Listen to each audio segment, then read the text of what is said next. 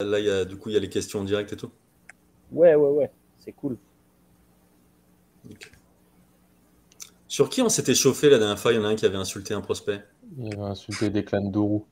Declan Dourou, c'est ça. Un peu de respect pour Declan, s'il vous plaît. Grave. Alan l'a pris personnellement. Hop, On va, le, on va le revoir cet été, je suis heureux. envoyez du grand retweet, messieurs. Ah oui. Ok, j'y vais.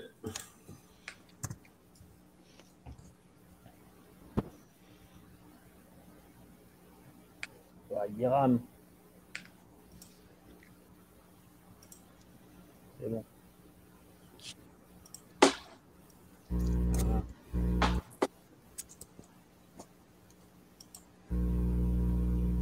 Voilà, ça arrive. Salut David dans le chat. Salut tout le monde. On est parti pour ce live spécial français à la draft 2022. La draft dans la nuit de jeudi à vendredi qui sera à suivre soit chez First Team avec Alan et Manu en plateau, soit euh, chez Bein. Vous pouvez faire un double écran.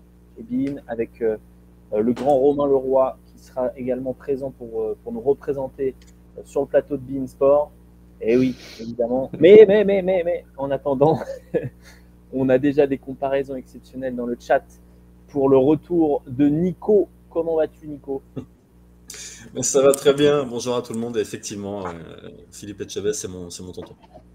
Et il a, il, a, il a mis les lunettes adéquates. Il a, il a complètement le style du professeur, puisque ça faisait longtemps qu'il n'était pas venu nous donner ses lumières sur les prospects. On va parler des Français, on va aussi parler des internationaux. Le titre était trop long. J'ai mis les Français en premier, évidemment, c'est ce qui va nous intéresser d'abord. Mais mais il y a pas mal de choses à dire sur des prospects internationaux au premier tour, surtout au second. On va pas se mentir, la cuvée internationale n'est pas non plus extraordinaire cette année. Euh, la génération d'après a des cheveux, mais pas encore de lunettes. Euh, Lucas, qui euh, fait partie, qui contribue aussi à, plusieurs articles sur, sur envergure et qui, et qui scout également. Comment vas-tu, Lucas Ça, ça- ça va très bien et toi, euh, content d'être avec vous euh, pour euh, ce premier live euh, bien, bien entouré, ça fait plaisir. Exactement, première, première apparition pour toi chez, chez Envergure, mais ça fait très plaisir de t'avoir. On va avoir des avis un petit peu différents sur les, sur les prospects euh, français et internationaux. Et puis Alan, euh, voilà, vous, vous, tous les trois, vous avez, vous avez un peu euh, parcouru. euh, ça va Alan? Je te dis ça va. Ça va et toi? Ouais, je dors pas trop comme disent des gens du chat, mais euh, c'est la, c'est la période où il faut pas dormir. Donc, euh, Bah ouais, ouais, ouais. On dormira peut-être au mois de juillet, non, suis pas sûr, parce qu'il y a des championnats. On verra. On verra, on fait des siestes, des micro-siestes. Euh, ouais, vous avez, euh, pour expliquer, Nico, vous avez quand même un peu, un peu voyagé tous ensemble pour aller scouter en live les, les prospects dont on va parler. Pas tous, mais quand même la plupart. Ouais, c'est vrai que euh, j'avais l'habitude de, parcourir l'Europe euh, en étant euh, quasiment le seul Français ou de croiser des, agents français. Et là, depuis, depuis quelques années, depuis, depuis en tout cas cette année, c'était avec Alan, Manu. Euh, ça a été l'occasion voilà, de, voyager, de voyager ensemble. C'était super agréable. Et puis, bah, ça, nous, ça nous a offert des, des- vrais bons débats sur, bah, sur, sur la draft de cette année, mais surtout sur les, les futures drafts. Absolument, puisque c'est surtout des prospects plus jeunes dont on parlera encore plus tard, hein, euh, qui, sont là sur les, sur les tournois euh, Next Generation d'Adidas et ce genre de choses. Euh, on commence dans, on va, on va dire dans l'ordre des mocks un peu mainstream, mais qui donnent une certaine température quand même pour, pour cette draft 2022. Je parle de, de The Athletic d'ESPN surtout. Euh, le prospect international qui est classé le, plus haut. Euh, alors, je ne parle pas de Dyson Daniels qui jouait avec la G League Ignite, puisque c'est lui qui est plutôt classé le plus haut, mais euh, vraiment de joueurs qui jouaient à l'étranger. Et donc, on va parler du français, on va parler d'Ousmane Dieng qui est vu loterie pick. Et là, Alan, c'est l'histoire de deux saisons quand même pour rappeler à ceux qui n'ont pas vu jouer du tout et qui ont vu, ah, moment, on en parlait l'année dernière, après on en parlait plus, après on en reparlait. Ça a suivi une sorte de courbe de performance euh, chez Ousmane Dieng. Ouais, complètement. Déjà, je pense qu'il a, il faut, il faut rappeler que sa carrière a été vraiment influée par le Covid, parce que quand le Covid arrive, Il est censé être joué donc en, en NM1, donc en troisième division française avec l'INSEP. Donc il sort de l'INSEP. À cause du Covid, ça, ça, a eu pas mal de soucis sur, sur ça, donc sur le développement pour toute la génération d'ailleurs 2003 française hein, de l'INSEP qui a eu pas mal de soucis là-dessus. Il part en Australie, donc dans le programme euh, Next Stars, le programme qui avait, reçu la Melobo, l'RG Hampton, Terence Ferguson avant et qui va recevoir Ryan Rupert, euh, l'autre français, l'an prochain. Donc aux Breakers. Et c'est une particularité parce qu'il est arrivé, c'est deux prospects qui sont arrivés et c'était quasiment la première fois que deux étaient dans la même équipe en fait. Deux avec des ambitions de draft étaient dans, la même équipe. Et donc euh, Ousmane a moins bien débuté l'année. Ça se voyait y avait vraiment un gros changement dans son entrée dans le monde professionnel. Il avait du mal même à rester sur le terrain. Et puis, euh, au fur et à mesure de l'année, on a vu un joueur qui, bah, par son tir, par son playmaking pour sa taille, savait se rendre utile, même en n'étant pas l'option numéro une ou le meilleur joueur. Et c'est quelque chose d'important pour son futur NBA, parce que même si il l'était à l'INSEP, il l'était avec les équipes de France de jeunes parfois, c'est-à-dire le leader, euh, ball numéro un de l'équipe, en NBA, ce sera sûrement pas le cas. Donc, il a montré qu'il pouvait développer des, attributs un peu secondaires, un peu, un peu, un peu même tertiaires, le tir, la passe, le jeu un peu sans ballon. Ce qui fait qu'avec son physique, avec sa jeunesse, avec le potentiel qu'il a montré, ouais, sa fin de saison est vraiment venue. Euh, ça aurait été, c'est mieux que de faire l'inverse, hein, en fait, pour, pour la draft, parce que tu finis bien, donc tu as un peu le vent en poupe au moment de. On l'a, un peu à la Josh Guidet qui avait sorti, euh, Guidi qui avait sorti euh, des triple-doubles mois de mars, mois de hmm. mars-avril. Complètement je, rebondis là-dessus avant de donner la parole à Luca. Euh, Ousmane Dieng, euh, tu l'as dit, il est vu comme un, gars qui a le ballon entre les mains. Mais mm. il ne l'aura pas l'année prochaine, il ne l'aura sûrement peut-être pas l'année d'après. Est-ce mm. que c'est quelque chose qui euh, va le faire baisser, va faire baisser sa cote à, tes yeux dans, notre, dans, notre big board, il est, il est 17e. Euh, ce, qui est, ce qui est bien, mais, euh, mais on pourrait se dire, si on attend, si on draft un, un, gars qui peut avoir le ballon, on le draft plus haut que ça. Mm. Donc, est-ce qu'il n'arrive pas trop tôt? Qu'est-ce que tu penses de ça? Complètement. C'est un peu la question. Moi, je pense pas que, même à terme, ça peut être un, créateur de balle en main efficace d'une attaque NBA. Et c'est pas grave parce que ça, c'est l'élite qui, qui, fait ça euh, en NBA. Mais en fait, je pense que la combinaison playmaking pour sa taille tir pour sa taille, ce qu'il a montré sur la fin d'année, fait que c'est quand même rare d'avoir un prospect aussi jeune à cette taille-là qui peut faire du playmaking et peut tirer en catch and shoot. Euh, c'est ça qui rend le profil si intéressant. Et en plus de ça, ceux qui croient vraiment en lui pensent que lui, il peut avoir la balle. Et donc c'est pour ça qu'ils vont le drafter plus haut. C'est pour ça qu'ils vont l'avoir, je pense, dans leur deuxième partie de la loterie. Si on pense qu'il n'aura peut-être jamais les capacités pour être ce, premier ou deuxième porteur de balle, là oui, peut-être qu'il va, il va un petit peu plus descendre. Je pense qu'il y a, y a plus un plancher qu'on pouvait penser. On pouvait penser que le plancher était bas, mais en fait, à sa taille, tirer comme ça, euh, défendre avec sa tête comme ça, et pouvoir être fonctionnel en termes de, création, ça, ça, met un bon plancher avec le plafond qui est celui de la capacité à créer balle en main. ça, on verra, on verra dans les, années NBA, on verra la Summer League, on verra comment ça, ça se passe. On parlait avec Hugues dans le podcast sur les ailiers des de ce rôle de connecteur, euh, un petit peu à la Franz Wagner, c'était à Orlando. Alors, Franz Wagner est arrivé, il a eu un impact bien plus haut qu'espéré. Euh, Lucas, euh, est-ce que pour toi, il peut être un porteur de balle primaire ou, secondaire? Est-ce qu'il en a les atouts, que ce soit au niveau du, handle, de la vision de jeu, de la force aussi, pour, pour, savoir se créer son espace? Pour, pour moi, il ne pourra pas être un porteur de balle primaire en NBA. Euh, peut-être pas du tout en secondaire, euh, en, tout cas quand, quand, il arrivera, parce que physiquement pour l'instant il ne peut, pas, peut pas tenir euh, dans le combat. mais il a une formation, c'est assez impressionnant, il a une formation meneur. Il peut faire des, des passes, passes en course, il n'a pas besoin d'être à l'arrêt pour, pour, faire jouer les autres. Et ouais, mais comme le disait Alan, je pense qu'on le verra beaucoup plus dans un contexte sans la balle, qui, qui nous a montré vers la fin de saison euh, où euh, avec les Breakers au début de l'année, il avait beaucoup plus ce rôle de, de primary ball handler, qui au final euh, lui allait pas forcément parce que il avait un peu du mal physiquement à créer des, actions pour lui, des situations.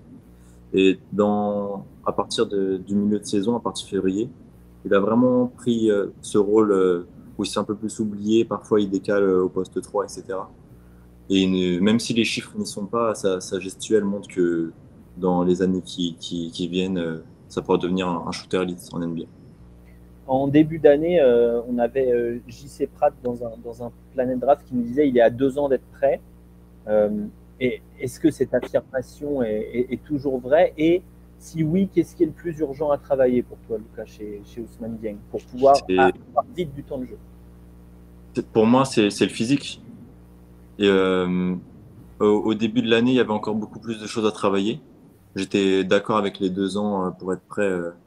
Mais là, vers la fin de saison, je pense que pas dès l'année prochaine, mais dès la, fin de saison, quand, son équipe aura plus rien à jouer, je pense qu'il montrera des, bonnes choses euh, il, pourra avoir du temps de jeu. Je pense que dès l'année prochaine, il pourra gratter des, minutes euh, en NBA.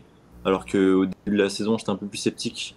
Je le voyais faire un an en G-League euh, entièrement sans passer par, sans faire un match NBA.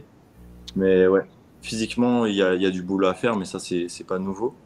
Mais il a montré vraiment des bonnes qualités. Et je pense que les, les, son shoot se développera au fur et à mesure des mois. Ce sera une question de mois pour développer son tir et il pourra, à mon avis, gratter euh, beaucoup de minutes, euh, plus qu'on pense euh, la saison prochaine. Alex, là-dessus, il y, a un avant et après décembre. dans, le sens où vraiment, sur, sur, le début de saison, avec tout l'amour que je lui porte, je, le voyais jouer, je me disais, on, dirait, on dirait vraiment une girafe, un bébé, girafe qui est sur le terrain et qui, qui il sait pas comment se déplacer, il sait pas trop ce qui se passe. Ça faisait un peu peur. Et puis, euh, il, a, il, a eu un vrai, il y a eu un vrai déclic. Et euh, je pense en termes de confiance, plus qu'autre chose, les échos euh, sont. c'est un bosseur, il a une bonne mentalité. Mais il y a vraiment, voilà, sans en dire trop, en tout cas, il y a eu un avant et après autour du mois de décembre. Ouais, donc ça, ça, rassure aussi sur la capacité de travail, etc. C'est le message que, que, tu fais passer. La, la, question du chat de Taz67, elle est pour toi, Alan. Mm-hmm. Est-il légitime de comparer le profil d'Ousmane Dieng à celui de Jaden McDaniels? C'est intéressant parce que c'est des joueurs, oui, qui avaient, dont on pensait qu'ils seraient des stars, euh, même balle en main dans les catégories plus inférieures, et, que, et qui, par des attributs secondaires de leur jeu, peuvent se muer en, parfait complément, en parfait quatrième, cinquième meilleur joueur d'une bonne équipe si tout se passe bien. Pour McDaniel, ça a été la longueur défensive, la capacité à être un excellent défenseur d'aide et, à mettre ses trois points euh, en catch and shoot. Je pense que pour Ousmane, ça sera un peu la même chose. Ça sera d'être capable de ne pas tuer ton spacing, d'être capable de jouer limite un peu poste 4, 3-4 par moment sur, euh, sur euh, offensivement et, de faire les, de pas faire d'erreur défensivement. Je pense que c'est une bonne, c'est un, je pense que c'est assez intéressant de voir, de voir ça. C'est pas grave si Ousmane Dieng ne devient pas Paul George ou, mm. ou, ce genre de gens-là. Il peut aussi être excellent, extrêmement utile et faire une longue carrière dans un rôle de complément et un rôle qui vaut une place euh, en fin de loterie, fin des, fin des 10. Est-ce qu'on a euh, d'autres exemples de, de, de, joueurs euh, qui ont eu un développement en arrivant un peu avec ce manque de force en NBA, donc, donc du mal à gratter des minutes assez vite, mais qui ont eu euh, un développement à la fois physique et technique qui leur ont permis d'avoir une belle carrière ensuite. Bien sûr, il faudrait que je trouve. Euh, je suis en train d'essayer de réfléchir. Euh, je suis en train d'essayer de réfléchir. Je vais te dire si. David, il nous dit un Nico Batum.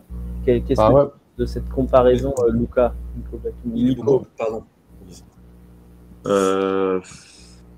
Par rapport à Ousmane Dieng Ouais.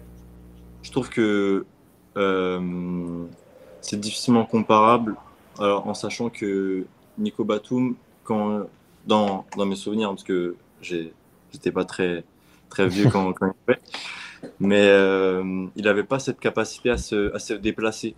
Euh, Ousmane Dieng, par flash, quand il se déplace sur le terrain, l'impression de. Tu, tu peux pas. Euh, pas l'impression de voir un mec de 2m5 se déplacer sur le terrain. Alors, à se déplacer avec le ballon, parce que Batum avait déjà cette, cette faculté à, se déplacer, mais par contre pas avec la balle.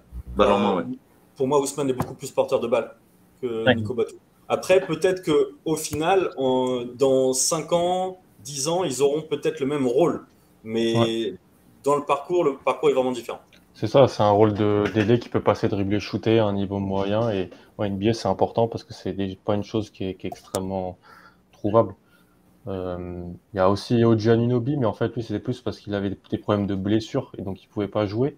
Mais il était plus costaud, en fait, beaucoup plus costaud, mais aussi des, pépins, des problèmes physiques qui faisaient qu'il pouvait pas jouer dans ses premières, trop dans les premières années. Il a vraiment réussi à se développer. En fait, faut le dire, c'est que c'est un ailier Ousmane Dieng, un grand ailier même, et donc c'est une denrée rare et plutôt, et plutôt cher. Donc c'est pour ça aussi, je pense que il va se faire drafter euh, assez haut. Est-ce que quelqu'un a quelque chose à ajouter sur euh, Ousmane Dieng? Est-ce que pour vous, euh, ça vous paraît cohérent euh, qu'il soit annoncé loterie top 20, top 20 chez nous, loterie chez les autres? Oui, sur le potentiel, oui. Oui. Hmm. Sur l'âge, sur le rapport taille playmaking, taille shoot, c'est rare. C'est, on trouve pas ça partout. Il vient que d'avoir 19 ans. C'est rare de voir un joueur de cette taille initier des pick and roll et réussir à servir l'intérieur. C'est vraiment, vraiment rare. Il aura de meilleurs intérieurs en NBA, je pense, que ce mmh. qu'il avait aux Breakers. Clairement. C'est un profil. Alors après, sur la production par rapport aux autres qui sont arrivés, mmh. euh, euh, Alan, euh, je parlais de Josh Didi qui arrivait de NBL, qui, avait, qui arrivait au même âge. Qui arrive avec une production déjà plus importante, avec des soucis aussi, hein. mmh. des soucis défensifs qu'il a toujours pas entièrement gommé, ouais. ou tir pareillement. Euh, la Mélo et Guidet, c'est un peu des ovnis, il faut pas trop les comparer avec ceux qui vont à NBA, je pense. RG Anton, c'était déjà plus un joueur qui était dans une rotation, euh, aux Breakers d'ailleurs. Les Breakers sont vraiment à fond dans le programme Next Stars. Hein, donc, euh, mais oui, oui, ça sera pas, il aura pas le même. Bah, d'ailleurs, il sera pas top 6 comme Josh Guidet et comme la Melo Ball, donc il a moins prouvé sur ça, mais il a aussi prouvé, comme l'a dit, comme dit Nico Luca, des améliorations dans la saison, d'éléments de son jeu qui vont être clés pour son futur. Euh, c'est ça que je trouve aussi intéressant. Hmm. Euh, on va passer à, son coéquipier euh, cette année du côté des, NZ Breakers, qui ne jouait pas à domicile, hein, si je ouais. Les informations sont justes à cause de, de la pandémie toujours. Hugo Besson, donc, qui a fait le grand saut, euh, qui est passé de, Pro B à, NBL. Euh, alors déjà, Lucas, on nous pose souvent la question, j'aimerais savoir ce que tu en penses, la comparaison entre les deux championnats, Pro B, NBL. je trouve que en regardant les, matchs de NBL que, j'ai regardé, je regardais principalement Besson et Dieng, mais je trouve que le championnat Pro B a une partie quand même un peu plus brouillon il y a des matchs de, de Pro B où vraiment c'est purement, purement physique, mm. sans vraiment avoir un grand niveau, euh, soit ballonnement ou de création. Et euh, je trouve que euh, dans la NBL, il y a vraiment, de, il y a vraiment tout et, et rien, on va dire. Il y, a, des matchs où on, peut avoir des, des, grosses affiches, des, des, soit impactants physiquement. Mais comme il y a des matchs, c'est vraiment, pour moi, c'est des championnats similaires, mais le championnat NBL reste légèrement au-dessus. Mais physiquement, la Pro B, pour moi, c'est plus physique aujourd'hui. La, comparaison que je donne avant de laisser euh, parler euh, Alan, pour moi, ça ressemble beaucoup au championnat allemand, dans le sens où euh, c'est moins athlétique que le, championnat français ou que la NBA. ça défend peut-être un peu moins bien. Il y a beaucoup de gens qui sont dans le cliché en disant ah ça défend pas du tout. Si ça défend, ça défend moins qu'en, France, mais en même temps le championnat français est un des championnats les plus défensifs aussi, en tout cas les plus les plus compactants, les plus impactants physiquement et donc euh, défensivement. Mais euh, je faisais partie des, des gens qui, qui râlaient à chaque fois qu'un prospect signait en Australie, jusqu'à ce que je m'y intéresse en fait. voilà, je sais que j'ai jeté beaucoup de pierres à Alan quand on parlait de la Melo Ball. Et, et, au final, avec le recul, il avait raison. Euh, c'est pas un championnat intéressant, c'est un championnat intéressant où on peut se développer. Je trouve que pour les prospects qui sont déjà outillés physiquement, euh, ils, sont, euh, ils sont vraiment dans un, dans un cadre où ils peuvent, où ils peuvent s'exprimer. C'est pour ça qu'il y a autant. le cas de Dieng ni de Besson, aussi dit, déjà outillés physiquement. Non. je à, pardon, je pensais à un joueur dont on va parler plus tard, euh, mon ami Luke Travers. On en parlera plus tard. Mais lui, il est de là-bas. Euh, Alan, est-ce, est-ce que est-ce que c'était un bon choix d'y aller Pour Hugo Besson? Pour, pour Hugo Besson, même pour Ousmane, euh, je pas, j'ai pas, je pense. Oui, je pense clairement. On en parle tous les deux comme des joueurs qui ont une chance d'être draftés. Et pour Ousmane Dieng, un joueur, je pense, qui est sûr d'être au premier tour. Rien que pour ça, c'est un bon choix. Hugo Besson, un joueur qui, en l'espace de. Nico euh, le, sait plus que tout le monde, il raconte souvent l'histoire d'Hugo Besson, un joueur qui n'était pas destiné, euh, selon les entraîneurs qu'il avait euh, dans les catégories jeunes, à avoir cette carrière. Un joueur qui a un peu galéré dans le championnat espoir, qui est obligé de faire un prêt en Pro B pour trouver du temps de jeu, qui explose un peu en Pro B et qui direct capitalise. Capitalise en, allant, en allant en Australie où il a, on va dire, offensivement dominé. C'est-à-dire que offensivement, dans le shoot, dans le playmaking, tant que porteur de balle de soit de la seconde unité des breakers, soit avec les titulaires à côté. Il y avait beaucoup de turnover. Il y a Peyton Siva qui est parti pour aller jouer en Europe. Il fallait gérer un peu avec Dieng aussi pour savoir comment se gérer. Mais un joueur qui générait de l'attaque et un joueur qui a montré euh, au scout NBA qui se déplace en Australie euh, qu'il était vraiment capable de mettre des points dans un championnat professionnel. Donc, euh, qui avait un vrai niveau de shot making. Donc, je pense qu'il a fait le bon choix aussi parce que il aurait peut-être plus appris Peut-être, hein, dans un vécu collectif en restant en France ou en restant en, Europe et en jouant une Coupe d'Europe, mais en termes de cote, il je pense qu'il l'a amélioré en allant en, en NBL. justement, tu, me fais une bonne passe. Euh, pour moi, c'est même pas qu'il l'a amélioré sa cote, c'est que euh, même s'il avait fait une, extrême euh, bonne saison en, Pro B avec, Saint-Quentin, le côté, tu penses que Besson peut être drafté? Hmm. ça faisait souvent sourire. Ça faisait, hmm. bon, les gars, faut pas exagérer quand même. Donc du coup, c'est même ça me fait mal. Moi, je suis, je suis euh, s'ils pouvaient tous rester en France, euh, je serais le premier heureux euh, au niveau des, prospects français.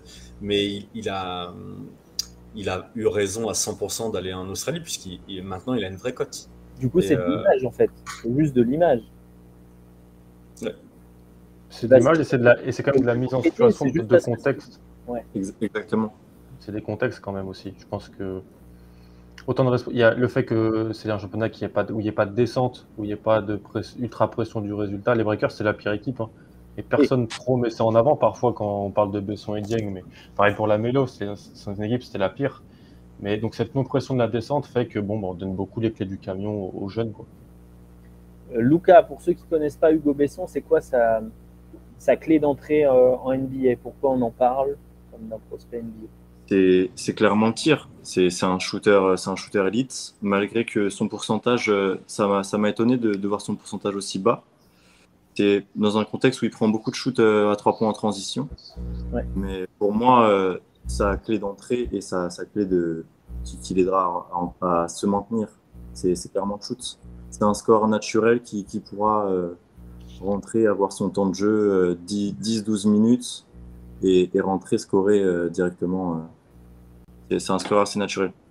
Vous faites ce que vous voulez dans le chat, mais on ne veut pas savoir.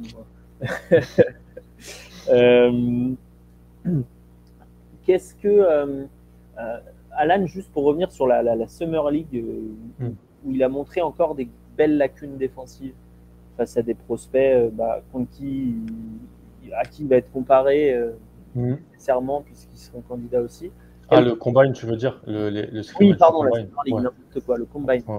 Euh, à quel crédit accorder à ça euh, Je pense qu'il faut quand même accorder une certaine forme de crédit parce que les profils athlétiques qu'il a affrontés là, c'était mieux que ce qu'il avait en NBL, et ça, mais ça sera quand même moins bien que ce qu'il va affronter en NBA. Donc il faut quand même donner du créatif, mais on l'a toujours un peu dit, je pense que Hugo Besson, physiquement, défensivement, ça pouvait être compliqué, euh, et c'est pour ça. Parce que le bras, il l'a, le QI, il l'a, offensif. Donc tout le monde peut penser que ça peut être un excellent euh, backup runner ou troisième garde d'une attaque NBA qui, apporte tout de suite de l'attaque quand il arrive sur le terrain. Mais c'est vrai qu'on a vu que défensivement, dans la navigation loin du terrain, sur le premier pas, il avait du mal à tenir certains porteurs de balles. J'ai dit, moi, je crois que c'était Deron Cibron qui, sur le premier pas, là, a vraiment parfois mis, mis à mal. Donc, euh, oui, il faut, il, faut, il faut quand même en tenir compte parce que tout contexte apporte une information qui est intéressante. Il ne faut pas tout, faut pas euh, se faire que son avis sur ça, mais c'est des contextes intéressants. Il a, il a en probé, Nico et Lucas ne me contrediront pas, je pense, et en NBA, il n'a pas affronté des porteurs de balles comme il a affronté lors de ce combat draft, des prospects de 21-22 ans qui, qui étaient. Il a joué Bégarin. Athlètes. Il a joué Il a joué Bégarin. Bégarin et ça s'est pas très bien passé pour lui. Nico, tu vois, tu vois une, une claire limite défensive, à, même s'il progresse, qu'il se muscle, qu'il a Ah oui. un staff, etc. Euh, Est-ce que c'est un joueur à qui on va pouvoir donner des minutes euh, importantes en fait Des minutes importantes. euh, Est-ce que tu confierais des minutes importantes à Jordan Clarkson? Euh, bah, Maintenant, il en a. hein. Bah, il y en a. ouais. bah, Dans ce cas-là, tu peux en donner à Hugo Besson. Pour moi, je le vois vraiment. Je parle pas de talent ou de niveau, je parle de rôle. Pour moi, ça va vraiment être un dynamiteur de sortie de banc euh, à voilà, prendre 5 tirs en une minute et puis aller se rasseoir après si ça rentre pas. Et si ça rentre, rester le temps, le temps que son équipe a besoin. Je le vois vraiment, vraiment dans ce rôle-là. Euh, Puis, il y a un, un- un- un mot qu'on n'a pas cité depuis 5 minutes alors qu'on parle d'Hugo Besson, c'est les coronets. Il y a des, il y a Ouais. des, il y a des coronets comme ça. C'est sa, deuxième qualité après son tir. C'est qu'il y a un côté foufou, il y a un côté euh, peu importe qui est en face, quoi. Je vais jouer mon jeu. Et ça, c'est c'est parfait pour la NBA.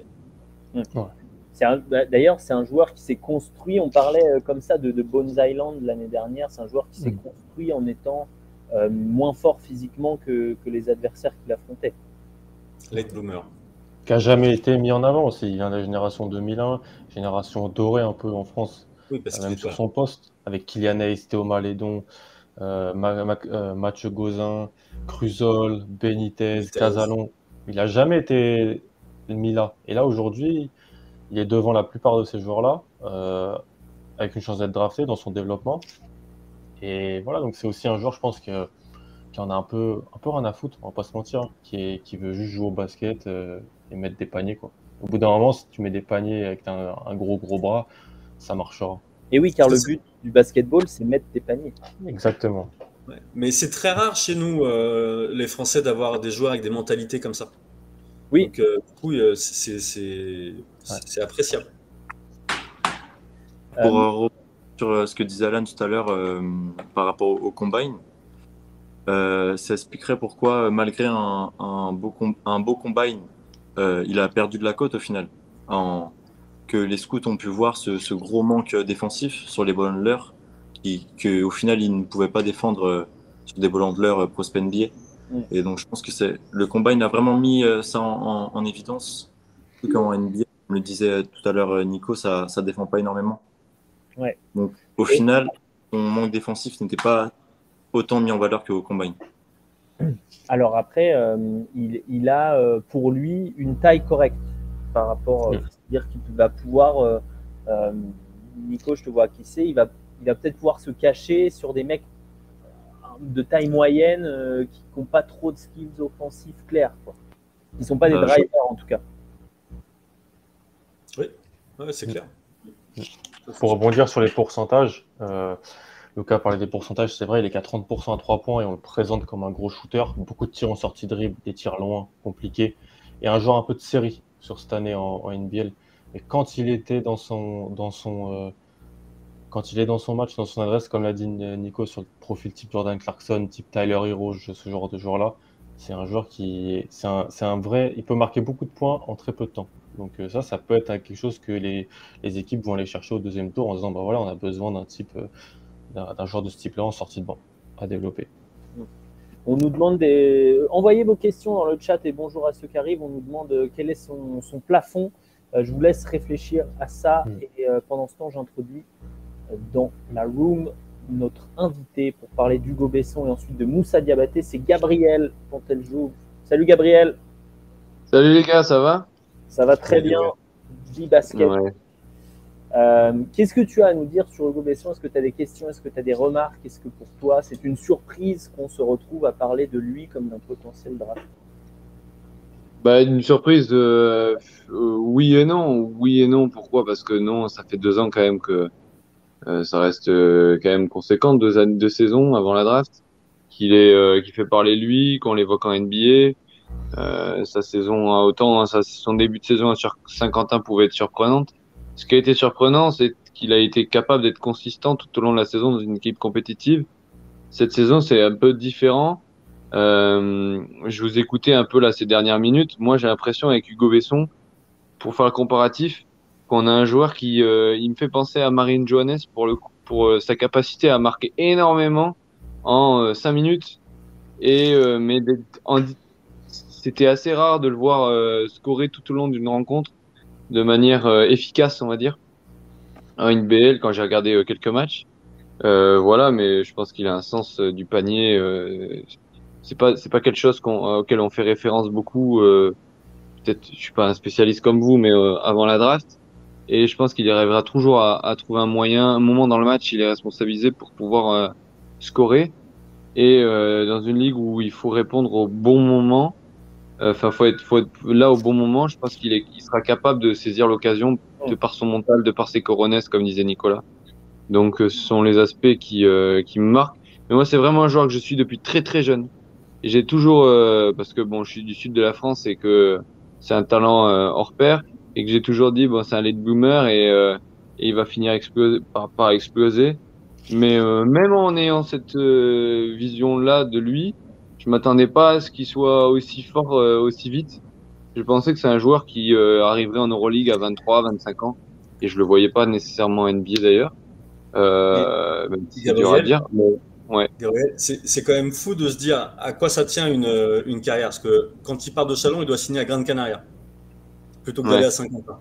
S'il va à Grande Canaria, il joue, il joue en équipe 2, etc. Je ne sais même pas si on serait, on serait là réunis euh, aujourd'hui euh, pour en parler s'il avait décidé d'aller à Grande Canaria. Donc, effectivement, il y a du talent, mais il ne s'est pas fallu de grand-chose pour qu'on en soit privé au final. Et ouais, de l'exposition, et c'est vrai que cette année-là, euh, bah, ça change tout, quoi. C'est vraiment ça, c'est game changer. Après, il faut confirmer. Mm. Et, euh, et, ça, c'est un, autre, euh, une autre histoire. Tu dis que tu le suis depuis longtemps. Euh, parle-nous un peu de la personnalité du, du, bonhomme, parce que nous, on aime bien en, en, parler envergure. Alors, Nico a, nous a parlé très bien de, de ce qu'il a en dessous de la ceinture, mais est-ce que c'est un, un, joueur cérébral, euh, même en dehors du terrain Est-ce que c'est quelqu'un qui est déjà dans, l'attitude professionnelle aussi, quand il répond à tes questions, quand tu le sollicites aussi pour répondre C'est quelque chose qu'en tant que journaliste, on, on, ressent ce professionnalisme chez, chez, les, chez les, personnes qu'on côtoie. Mais oh, avec euh, Hugo Besson, moi la première fois que j'ai eu, parce que je, après je le suis en tant que joueur, mais je, l'ai eu quand il était justement espoir à Chalon pour un premier interview. Et ce que j'avais apprécié, c'est que franchement, il était simple, mais euh, sans être, euh, sans le, côté péjoratif de simple. Il était vachement accessible et euh, il y avait, il est jovial quoi. Il y a vraiment, on en retrouve à la, notion de plaisir quoi. C'est vraiment, lui, il se dirait presque, moi, je pourrais jouer le dimanche matin et m'éclater. Et il était comme ça. Et quand on le suit encore aujourd'hui, il a toujours ce, cet œil-là et il se prend pas la tête. Je pense qu'il a conscience du monde dans lequel il est, vraiment il a des objectifs élevés aussi, mais euh, il a, euh, voilà, pour lui le, le, basket, il a vraiment l'inné. Enfin, il a un talent. C'est, c'est, euh, il, a, il, a, il, a, quelque chose. C'est, c'est inné. C'est facile pour lui. Franchement, et il arrive avec cette facilité à tous les niveaux. Et mais ça vient de son état d'esprit, je pense, entre autres. Oui, ça vient aussi de l'arbre généalogique, peut-être, Nico. Ah bah oui, bien sûr, c'est euh, c'est ça. Mais je pense que voilà, il a grandi avec un ballon dans les mains. Mais euh, des fois, on a des gamins qui ont, pour parler sur les profils de sélection, on a des gamins, on se rend compte, il a grandi avec un ballon dans les mains parce que pour lui c'est normal. Mais est-ce que vraiment il a envie d'en faire quelque chose de spécial ce ballon? Euh, Lui, on se pose pas la question. Quoi. On voit qu'il aime ça, il y a, il y a cette passion. Et ça me fait plaisir de voir que cette passion amène à de la très haute performance. Ça prouve que bah, l'amour du jeu, ça, ça a quand même un impact euh, essentiel dans la réussite sportive. Quoi. Absolument. Euh, est-ce que, euh, alors euh, pour revenir sur Grande Canaria quand même, il y a un joueur de l'ancienne équipe 2 de Grande Canaria qui devrait être drafté cette année. la personne de Jean Montero, que j'adore. deux. Il y a Khalifa aussi. Ah oui, il y a Khalifa, c'est vrai. Mais il a moins joué en équipe 2 que, que Jean. Euh, est-ce que, est-ce qu'on a d'autres choses à dire sur Hugo Besson euh, Quel aspect de son jeu on aurait, euh, on aurait oublié d'aborder? Le profil est assez clair. En fait, c'est aussi ça l'argument de vente. Peut-être, euh, Alan, c'est, c'est assez simple. Hugo Besson, on sait ce qu'on doit développer, on sait ce qu'on a. Y a pas, on ne se pose pas 10 000 questions sur euh, oui, alors lui, si on veut en faire un joueur utile, il va falloir qu'on le muscle là, qu'on réangle, mmh. machin. Hugo Besson, on sait ce qu'il sait faire et a priori, il ne saura pas faire énormément plus. Ouais, clairement. C'est, j'aime pas trop le terme plug and play, mais oui, c'est un joueur qui peut t'apporter de l'attaque, autant par le playmaking que par le tir. Et donc, qui peut, qui peut driver potentiellement à terme une, seconde unité en NBA par le tir, par la création d'attaque sur, sur, sur demi-terrain, et qui a la qualité de passe aussi pour, pour faire des, des vraies bonnes passes sur drive and kick. Et c'est un, un, profil beaucoup plus offensif que défensif. Voilà, c'est ce qu'on ce peut dire. Lucas, est-ce que tu lui mets le ballon entre les mains ou est-ce que tu euh, le fais euh, naviguer en, une espèce de menace off-screen euh, pour, pour, pour, voilà, attirer la défense en toute proportion gardée à la manière dont, Golden State utilise Stephen Curry Parce qu'on a ce débat quand même chez Envergure. Certains disent, bah, vu, vu, sa capacité sur pick and roll, on peut lui donner le ballon dans les mains sur une seconde unit et il est capable de tirer en sortie de dribble, donc il va peser sur les défenses, il va créer des décalages. Et il y en a d'autres qui disent il est quand même meilleur euh, loin du ballon et euh, moins, moins il pose le ballon au sol, plus efficace il sera. Euh, je dirais dans un contexte plus européen, je lui donnerais la balle pour jouer sur pick and roll ou pour créer balle en main. Mais dans un contexte plus NBA, je le vois bien, comme disait Lionel dans, le chat, un, joueur un peu off-ball qui peut, qui peut être un, un ball handler, mais qui surtout est une menace en ballon, dans, dans le catch and shoot, etc. Donc, euh, ouais, moi, je le, je le verrais plus euh, off-ball, euh, comme tu disais, menace euh, après écran, que, euh, que en, en, tant que ball handler. Je trouve que c'est dans ce contexte-là qu'il est le plus dangereux. Un peu à la Proton Pritchard, donc apparemment. Ouais, exactement. On te pardonne la, la, la, faute de frappe, Lionel. Et bonne comparaison. Euh, Nico, est-ce que tu as un truc à ajouter sur, euh, sur euh, notre Hugo Besson national? On, aura, on aura une grosse pensée à, un de ses anciens entraîneurs qui, qui lui avait dit qu'il il avait le niveau uniquement pour jouer en National 1 le jour où il sera drafté. il se reconnaîtra peut-être. Gabriel, est-ce que tu as des, des, infos sur comment se passe sa tournée américaine à Hugo Besson? Non, j'ai pas d'insight particulier. Euh, désolé les gars de pas pouvoir partager. Non, j'ai pas, j'ai pas suivi exactement son programme, mais euh, juste, euh, j'espère qu'il tombera dans la, dans, la franchise, qui sera vraiment l'utiliser. Le, ça serait un crève-cœur de le voir se balader, euh, d'aller dans les corners et d'attendre que la balle ressorte et d'utiliser son format d'abri bras parce que c'est vraiment un joueur beaucoup plus complet que ça, même si dans le contexte américain peut-être que pour jouer sur pick and roll et tout, ça sera encore un peu difficile, mais, mais vraiment, j'espère que qu'il y aura vraiment une, franchise capable de, l'utiliser sur toutes ses facettes offensives. Où on peut lui souhaiter de tomber alors de Admettons qu'il soit au second tour. Au, début de second tour, qu'est-ce qu'on a? On a Orlando, euh, les Pacers, les Raptors peut-être? Les Raptors c'est une bonne équipe de ah Déjà.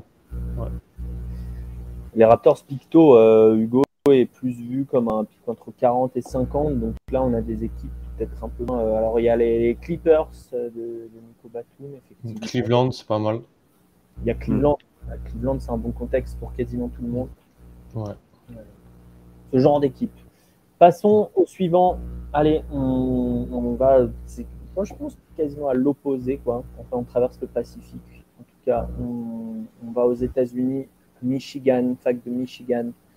On parle de Moussa Diabaté, euh, l'intérieur qui était recruté en tant que 5 étoiles, Alan. ouais. Bêtise. Prospect 5 étoiles. ouais. Euh, qui n'a fait qu'une saison, qui malgré une cote, euh, il n'est pas annoncé rarement, j'ai rarement vu dans le top 30, euh, dans, les mock drafts, j'entends, certains board oui. Mais il a décidé de rester à la draft. Est-ce que ça, est-ce que ça veut dire que on avait eu Ispons à l'époque qui me disait ouais, je me retire parce que les, les retours que j'ai eus sont pas assez bons. Est-ce que ça veut dire que bah, les retours sont assez bons et qu'il devrait être drafté lui? Ah, c'est, on verra jeudi, mais c'est, toujours ça. Soit il y a la promesse, soit il y a de grosses, euh, grosses indications comme quoi il, il serait drafté, et soit il est, il est capable d'accepter le tout et donc euh, se battre pour, pour son spot. Et peut-être qu'aussi euh, revenir à Michigan, ça lui disait pas trop. On sait pas, la saison était compliquée collectivement. Peut-être qu'il il voulait pas transfert. Beaucoup, beaucoup de choses qui peuvent, qui peuvent rentrer en, en- en jeu, c'est clair. C'est vrai que c'était compliqué, même si Michigan fait un run euh, honorable à la March Madness euh, Ouais. avec un Sweet, Sweet 16. Sweet 16, Mm. euh, défaite euh, contre, contre Nova. Donc, donc effectivement, c'était une bonne saison.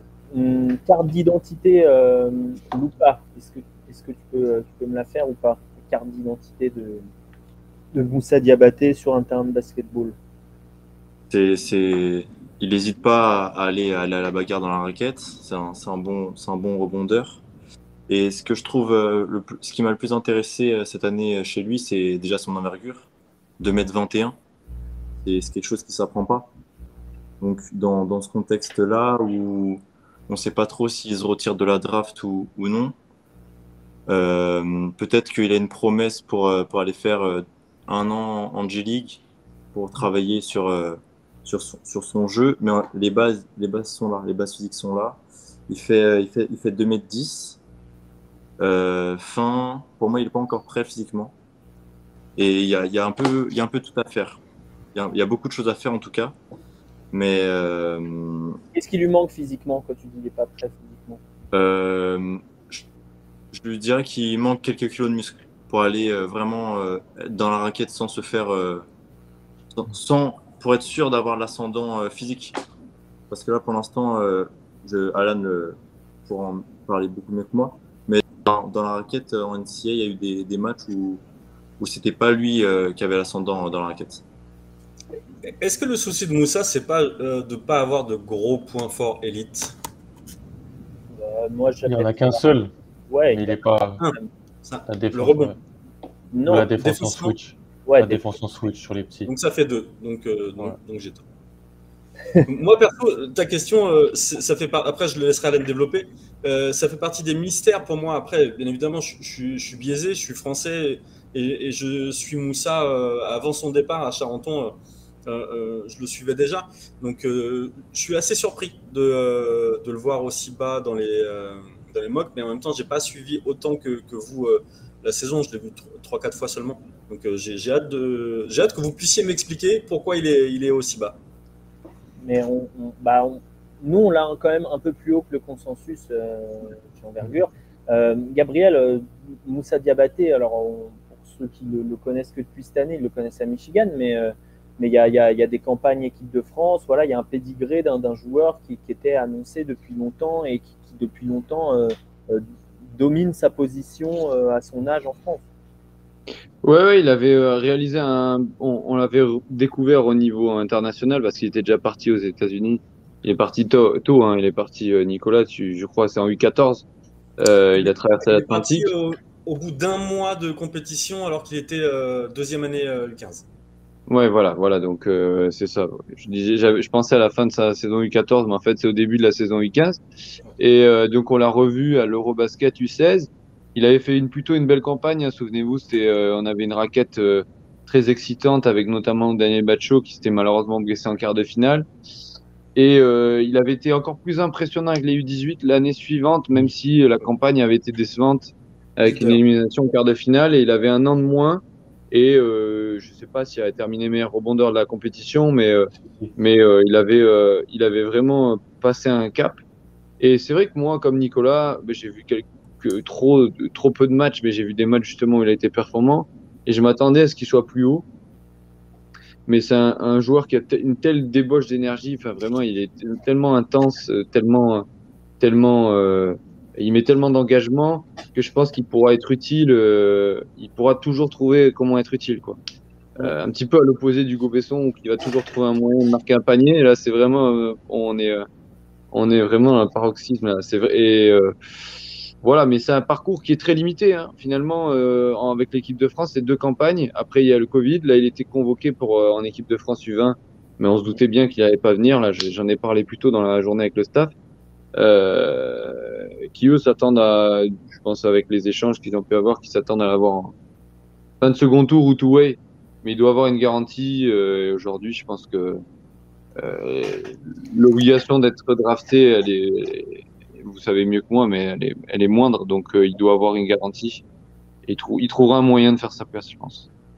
C'est euh, moi, je comprends pas non plus hein, euh, que ce sera une question à lui poser, un mystère à élucider. Pourquoi, euh, si sa cote est assez basse, parce que même un, même un enfin voilà, tu, tu gagnes pas énormément par rapport à être drafté au premier tour où tu as quand même un contrat garanti et tu vas être multimillionnaire, c'est sûr, même si tu es à la fin du premier tour. Quoi. Euh, c'est pas du tout la même chose. Alan, est-ce qu'il, pour répondre à la question de Nico, pourquoi est-il aussi bas Est-ce qu'il pâtit de sa position déjà? Hmm. Il y a beaucoup de grands dans cette draft. Pâtit du contexte Michigan, où il a joué poste 4 avec un poste 5 à l'ancienne, euh, poste bas qui a commencé à shooter sur la fin, mais donc il y avait deux non-shooters sur le terrain, plus des meneurs de mauvaise qualité, donc il n'a jamais été vraiment servi dans de bonnes conditions pour finir au cercle sur du rim run. Donc lui, il marquait beaucoup plus sur euh, du rebond offensif où il remontait directement. Il n'a jamais été vraiment mis en, bonne disposition pour exceller offensivement. D'ailleurs, voilà, c'est un joueur qui tournait à 9 points de moyenne, 9 points 6 rebonds de moyenne, mais c'est parce qu'en fait, il n'était plus jamais vraiment mis en avant offensivement. Il aussi, je pense, du fait qu'offensivement, il n'a rien d'incroyable. Euh, il a rien d'incroyable, il n'a rien pu montrer d'incroyable. Même s'il a quelque chose d'incroyable, il n'aurait pas pu vraiment le montrer parce que bah, prendre des décisions sur short roll à la passe, il l'a pas fait vu qu'il n'était pas poseur d'écran pour, euh, aller euh, ensuite vers le cercle. Rimrun, il n'a pas trop fait. Et le tir, c'est un joueur qui a pris des 3 points, mais qui est à 21% à 3 points sur moins de 0,5 par match, donc très peu de tentatives, et un joueur qui est à, à peine à plus de 60% dans ses francs. Donc le tir aujourd'hui, c'est une question, c'est pas une, euh, c'est un questionnement, c'est pas un gage de, de sécurité. Mais euh, je pense que le contexte l'a pas trop mis en avant. Euh, à IMG, quand on le voyait dans les, donc il était à IMG Academy euh, avant d'aller à la draft. C'est un, c'est quoi? Allez, un des cinq plus gros lycées, une des cinq plus grosses prep schools. Il jouait avec euh, des joueurs NBA. Hein. Jeremy Robinson, Earl, Josh Green, Jaden Springer. Il jouait avec des joueurs qui l'an prochain vont être l'autre épique. Et comme l'a dit Gabriel, c'était en fait, c'était l'alpha et il savait se rendre utile, surtout défensivement, dans des tâches de l'ombre, des tâches, euh, euh, bah, aller challenger le box-out au rebond, challenger tous les tirs, tous les contester tout ce qui se passe proche du panier, courir en transition. Je pense que une, sa meilleure qualité offensive, ça doit être quand même sa vitesse, sa vitesse, son agilité pour, euh, pour être une bonne menace de lob, pour être euh, quelqu'un qui est intéressant en, transition. Donc, euh, c'est vrai que la hype, elle est, elle est pas trop là outre-Atlantique. Donc, à voir, parce que moi, franchement, en termes de défense en switch sur les plus petits, ça fait partie de ce que j'ai vu de mieux sur, sur la QV. Euh, déplacements latéraux, tout ça. Donc, euh, vas-y, je t'en prie. Mais, en plus, tu as raison, c'est intéressant là, ce que, ce que, ce que tu disais. Excuse-moi de coupé. Est-ce qu'il pâtit pas du fait d'avoir changé de, de, programme quasiment tous les ans?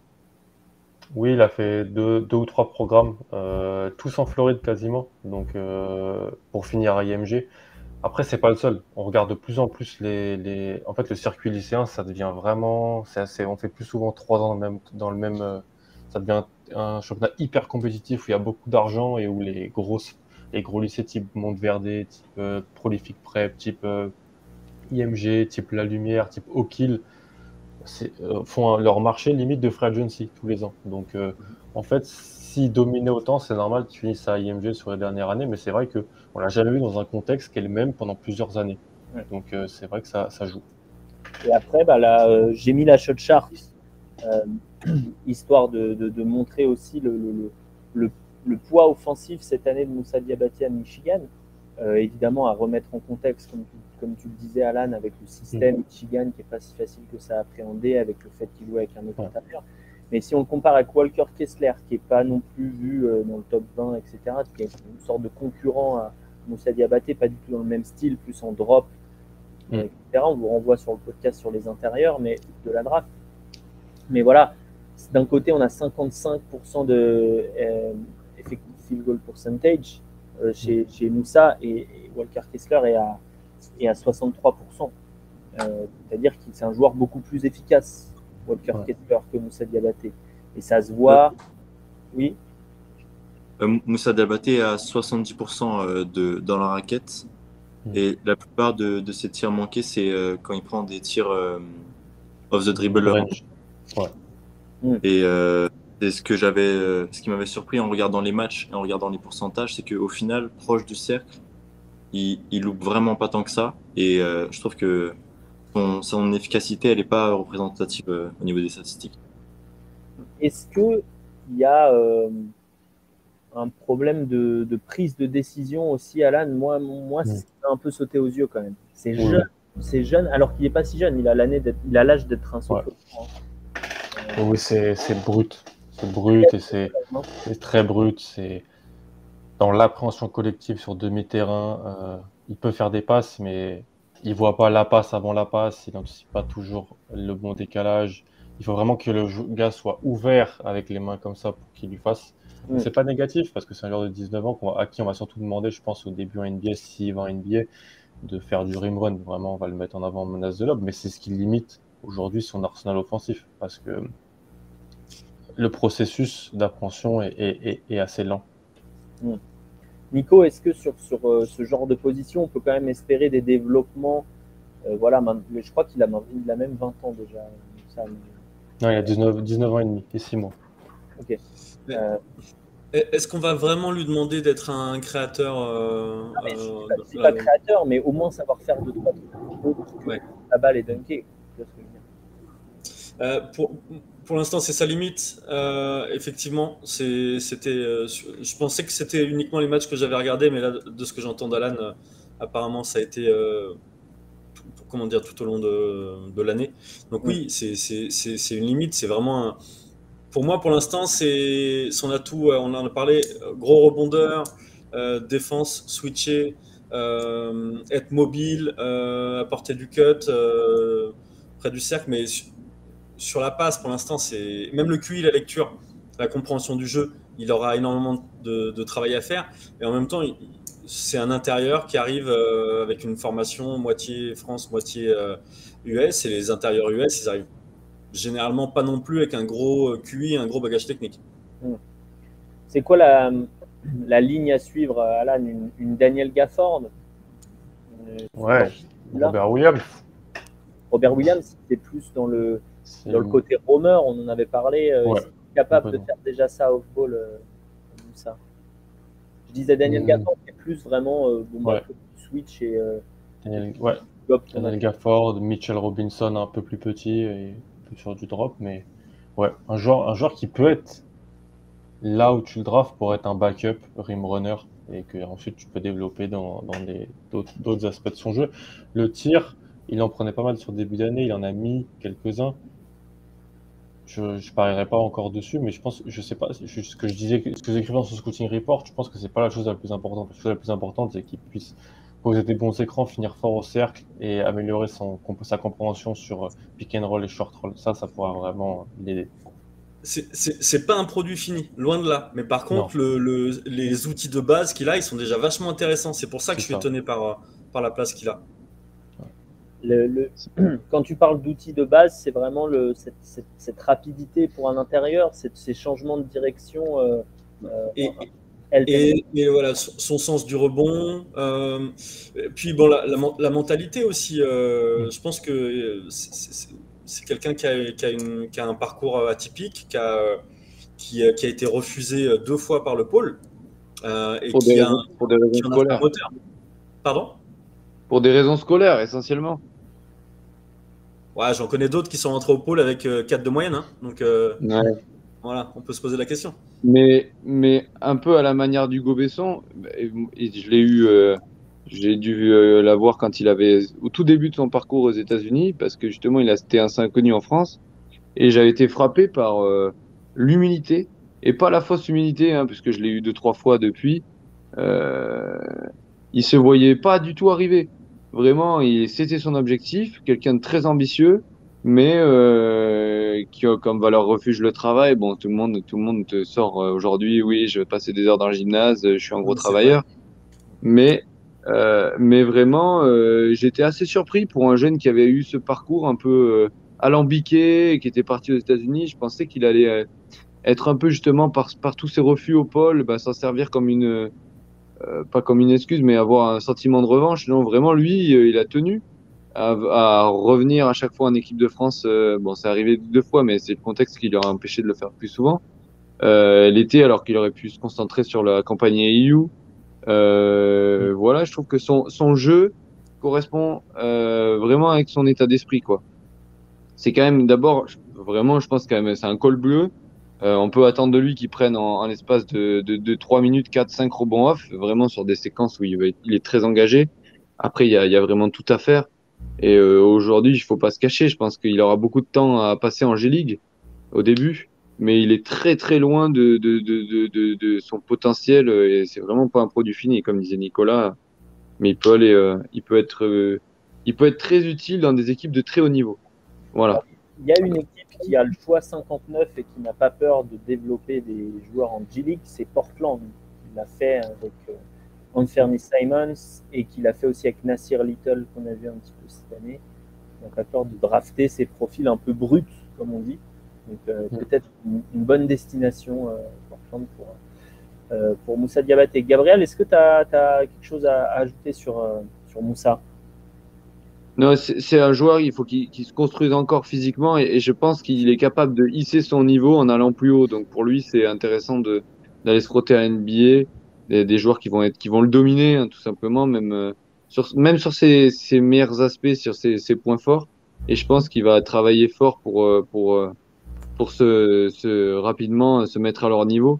Mais voilà, c'est il a pas peur du challenge et, euh, et ça sera intéressant, mais il faut pas en attendre trop, trop vite. Le matériau de base est là, comme disait Nico. Vas-y, Nico, tu voulais ajouter quelque chose? Non, je, m'inquiétais pour, le, pour Luca. Est-ce qu'il y a un problème de, de facture d'électricité? Euh, euh, voilà, N'hésite pas, on est là. hein. On t'entend plus, Lucas. T'as fait, t'as, t'as mis le bouton mute? Ouais, j'avais t'entend. Euh, je vais allumer la lumière, j'avais pas, j'avais pas Ouais, sinon, on peut faire une cagnotte Wiki. Ça, euh, ça fait un petit truc cinéma, c'est pas mal, Lucas. Ouais. C'est bon. ça faisait un peu euh, réalisé qu'il faisait déjà nuit. la, la, la parole. euh, en plus, t'es au, t'es au centre dans mon écran. Je sais pas si le cachait tout le monde, mais ça faisait un petit Moi peu le, le goût Oui, c'est vrai, ça. au ça milieu. fait très, euh, cinéma. Lucas, est-ce que t'as- il y a quelque chose que tu avais noté euh, sur Moussa qu'on- dont on n'a pas parlé? Euh, Moussa, euh, non, j'ai rien à rajouter euh, sur, sur Moussa. Mais j'avais une question à vous poser. Euh, Est-ce que du coup, ça, il fait partie des, des styles de cette draft, des joueurs qui seront draftés en, en fin de second tour et qui ont- auront la chance de, de faire, pourquoi pas, une, une carrière qu'on n'attendait pas forcément? Moi, je pense qu'il a une chance de l'être. Mais euh, ça, ça dépend toujours du contexte, répondrait euh, Romain. Mais, euh, Alan, je sais pas que tu en penses. Qu'il ait là l'opportunité quand même. Ouais, mais c'est, il est quand même dans le profil de joueur où tu peux être drafté au second tour et quand même avoir ta chance. Souvent, les Oui. ball handlers, les ball handlers, me- souvent, oh, ça serait un super meneur backup. Non, au second tour, euh, ça marche pas trop souvent, malheureusement. Les meilleurs backup meneurs NBA, c'est des mecs, euh, des fois draftés en loterie ou des, ou des choses comme ça, fin de premier tour. Il est dans un, un rôle quand même où le poste de, de backup pivot, d'intérieur, tro- troisième intérieur d'une rotation, avec les attributs physiques qu'il a, si on arrive à le, à le spécialiser sur une ou deux choses, il peut, pour moi, faire, euh, faire carrière. Qu'est-ce qu'on doit travailler le plus vite chez, chez Moussa, euh, Alan? Hmm. Non, physiquement, moi je pense qu'il faut qu'il prenne encore euh, 5-10 kilos. Euh, c'est, c'est, sur ses points forts, il peut pas se permettre de, de se faire bumper, il peut pas se permettre d'exploser justement quand il va fort au rebond. Euh, il, peut, il peut déjà apporter à une équipe, mais à condition d'être au niveau euh, sur, sur ça. Quoi. Et puis ça, ça se fait vite, hein, NBA, même aux États-Unis de manière générale. Donc, euh, Oui, mais justement, alors j'allais dire, lui, il y est déjà. Parce que d'habitude, on dit ça, toi, par exemple, pour Kamagaté, on dit, bon, bah, il va, il va prendre l'avion, il va, il va atterrir, il aura déjà pris 10 kilos. Mais lui, ça, ça fait déjà 3 ans qu'il y est. Il doit, il doit le faire, mais pas trop, parce qu'il va perdre sa une de ses qualités principales, qui est sa mobilité dans l'espace. Et qui est Oui. sa- et donc je pense qu'en fait, bah, pour moi, c'est c'est peut-être la passe ou le tir, parce qu'en fait, ça pourra le permettre, il y a l'orage là, Euh, ça, pourra, ça pourra permettre de le faire qu'il ne sera pas- potentiellement pas le seul non-shooter sur le terrain, et qui ne tuera pas ton spacing. En fait, moi, je vois, voilà, donc en fait, ça permettra. Il va falloir vite qu'on comprenne est-ce que c'est le non-shooter sur le terrain ou est-ce qu'il fait partie des, tireurs? Parce qu'en fait, ça limitera sa polyvalence. Alors peut-être qu'il faudra le mettre avec un type d'intérieur spécial à côté. Donc je, pense que le tir, même si je veux pas qu'il travaille que ça, que ça, que ça, je veux pas que ça fasse une Ibaka, euh, même si c'est très bien de faire une Ibaka, euh, ça sera quand même quelque chose que je vais regarder. Est-ce qu'il en prend en Summer League et est-ce qu'il peut en mettre dans l'année prochaine en G League et tout? Nico, tu m'as fait une transition euh, fabuleuse pour parler d'Ismaël Kamagaté, euh, qui va être notre, notre prochain prospect français euh, du côté du, Paris Basket cette année. Luca, j'ai décidé que ce serait toi qui le à chaque fois. Présente-nous Isma dans, dans, les points forts déjà en fait. Souvent on fait ça dans nos podcasts, on dit c'est quoi son ticket d'entrée euh, dans le, dans le théâtre NBA son, son, activité, je dirais, et surtout sa qualité à protéger le cercle, qu'il qui a continué à travailler cette année avec, euh, avec Paris. Euh, et surtout, ce qui, ce qui m'impressionne, c'est sa capacité de travail.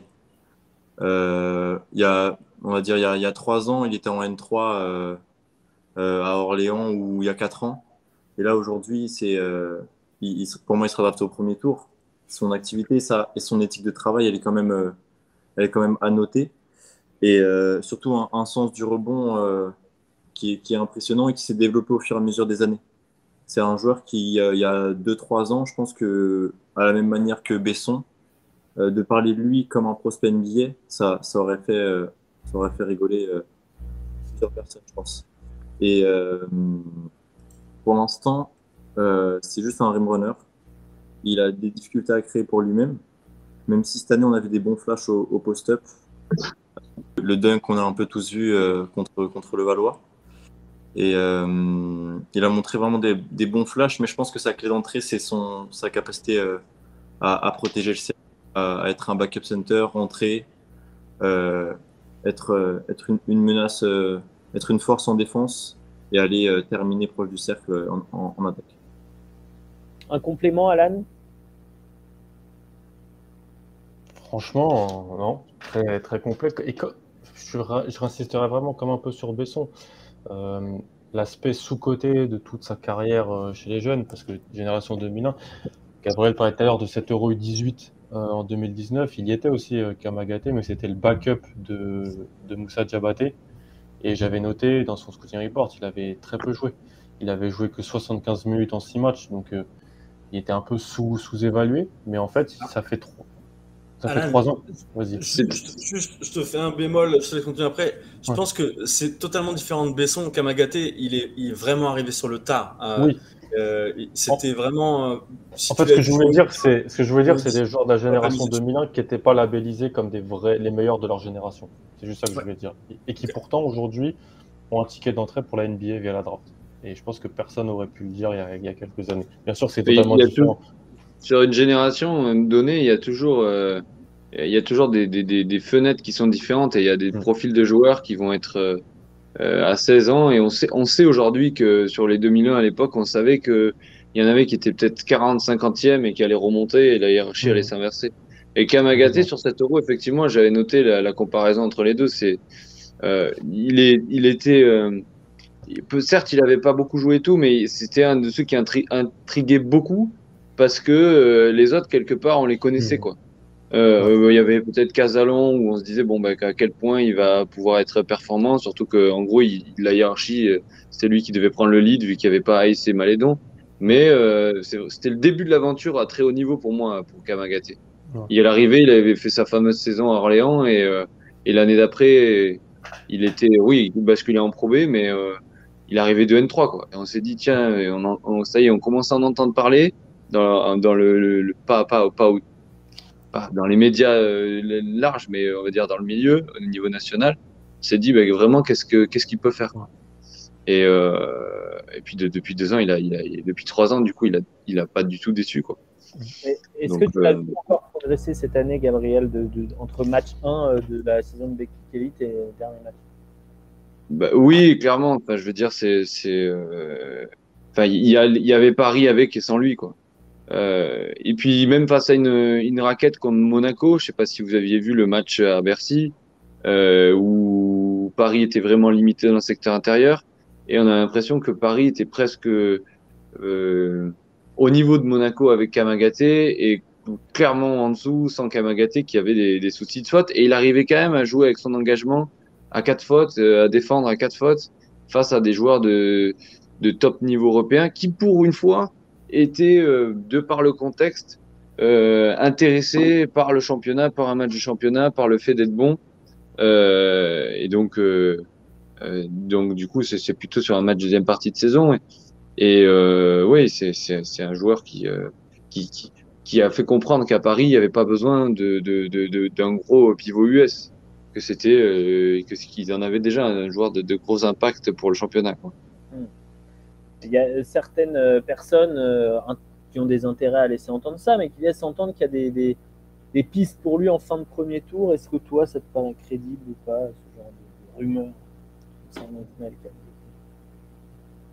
Alors la comparaison avec euh, les autres joueurs de, de, de la draft, je vais pas vous mentir, je suis pas un spécialiste là-dessus. Euh, L'intérêt des franchises, euh, voilà. Il y avait du monde cette année au. Ah oui, oui, d'accord, oui, non, non, mais il a fait déplacer euh, toute la NBA tout au long de la saison. Euh, on arrive à un point où euh, c'est, je veux dire, c'est, une, anomalie qui est, qui est, personne. Bon, c'était, c'était pas aussi, c'était peut-être pas aussi riche. bah, il y avait évidemment Victor Wembanyama, mais c'est peut-être pas, il y avait pas 30 000 personnes à suivre en France cette saison. Donc euh, le passage obligé, en plus à Paris, fait que euh, il y a maintenant qui se détache. Euh, la lisibilité elle, est, elle est difficile. Je vais pas vous mentir, euh, ça fait une bonne douzaine d'années que je suis dans le milieu. Bon, à chaque fois que tu échanges avec les agents, ils vont toujours te dire ouais Toronto, euh, il l'aime beaucoup euh, par pour telle et telle raison. Et puis Georgie, euh, c'est- t'as l'impression que que ça suit pas ce qu'on t'a raconté. Donc je me rappelle même de du, du jour où on m'a vendu Negeba Samake comme euh, au premier tour euh, à Dallas ou je sais plus, mais c'était donc euh, j'en arrive loin, mais donc c'est- pas, je, je veux dire, il y a rien de concret qui Oui, que, je peux vous partager à ce niveau. Euh, c'est pour ça que la plupart des mock drafts sont généralement juste des, des- des- des- des classements euh, un petit peu éduqués, mais, euh, mais avec des infos, avec plein d'a- auxquelles il faudrait ajouter de nombreuses astérisques. Euh, la comparaison à faire, ils jouent tous les deux dans le championnat, euh, elle, elle est avec euh, Makundu qui est plus vieux. Euh, il a un ou deux ans de plus Un an de plus. un an de plus. Oui. Non, j'ai tu voulais rajouter quelque Un chose? pro. Et, et non, non, et puis peut-être les deux, euh, Kamagaté a quand même plus de plus d'années de basket, de pratique. Et moi, je trouve que au-delà de l'âge, il y a aussi cet aspect qui rentre en, en ligne de compte. Bien Et euh, même si Kamagaté, il a changé complètement physiquement à 16-17 ans. Donc, euh, je sais pas si ça. Mais ça lui, ça amène quand même quelque chose au niveau de son cursus basket et le poste auquel il se voyait et ça, t'amène quelque chose. Quand tu t'es retrouvé à jouer plutôt poste 3, ben après, quand tu bascules sur le secteur intérieur, en mobilité, euh, en dextérité, des fois, même, tu es censé pouvoir avoir un, vrai gain.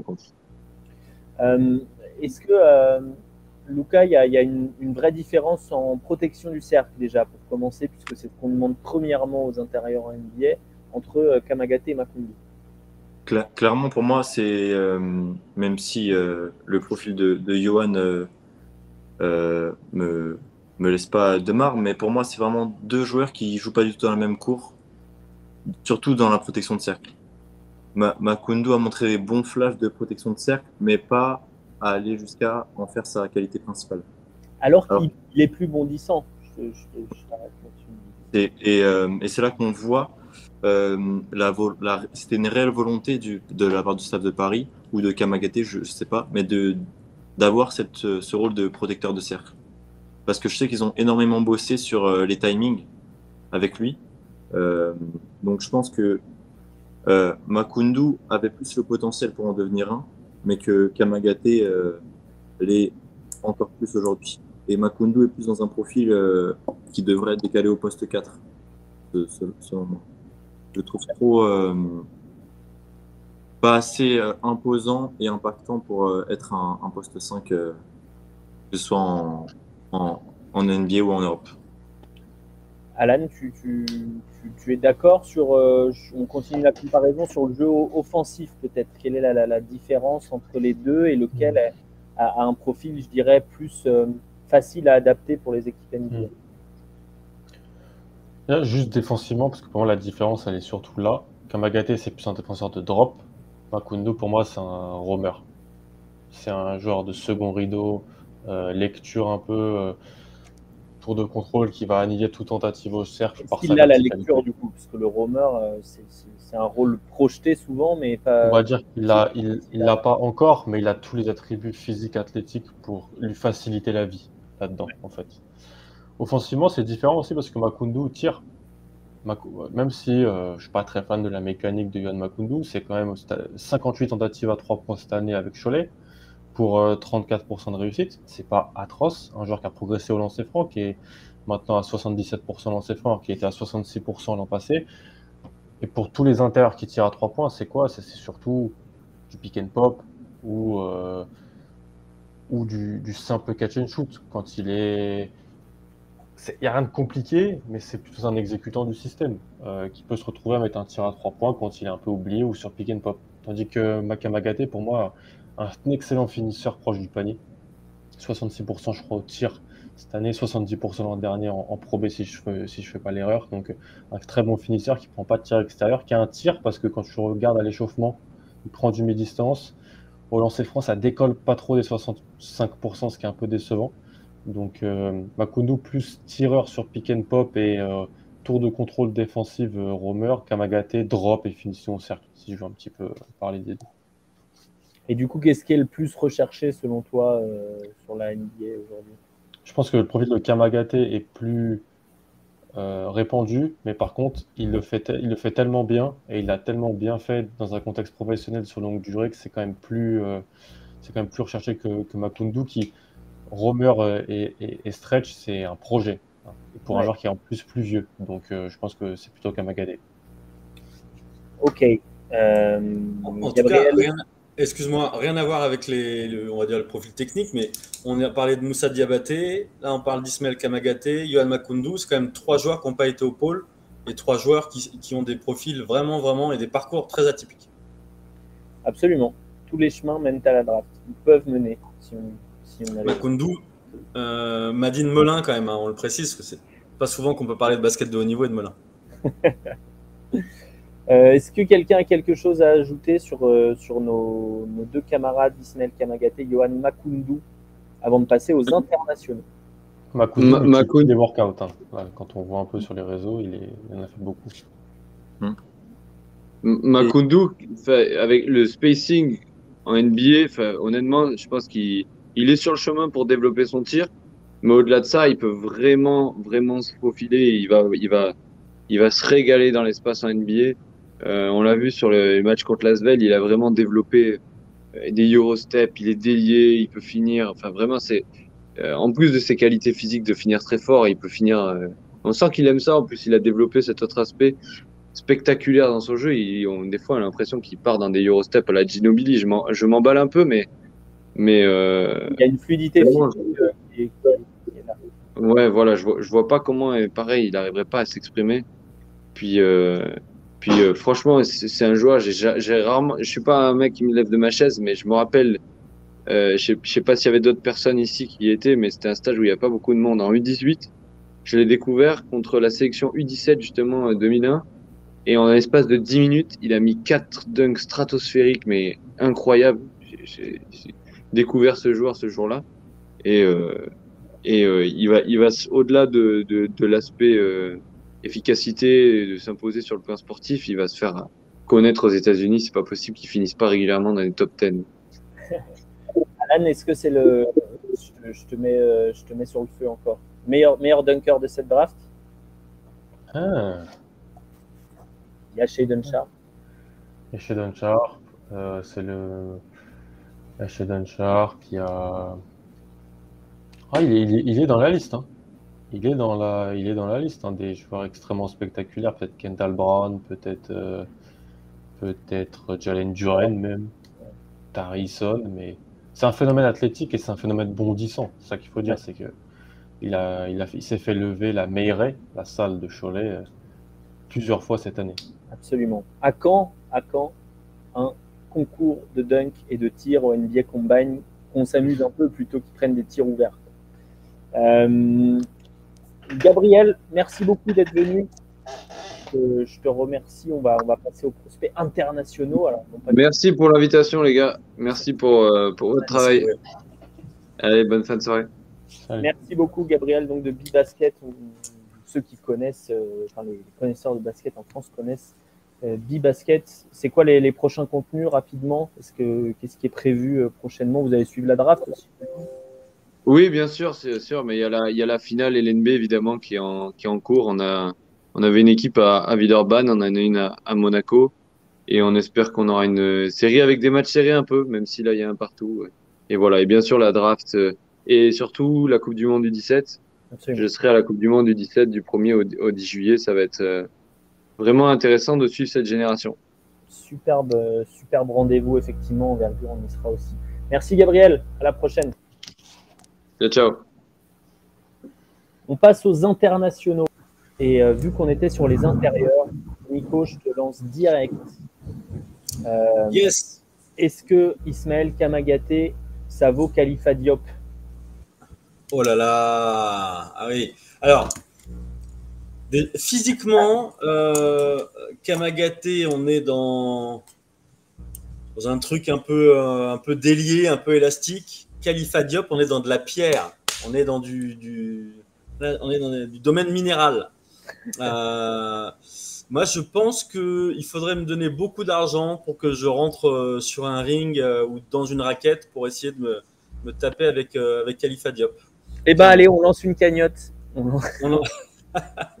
Allez-y, pour, allez, pour 8000 euros, je le fais.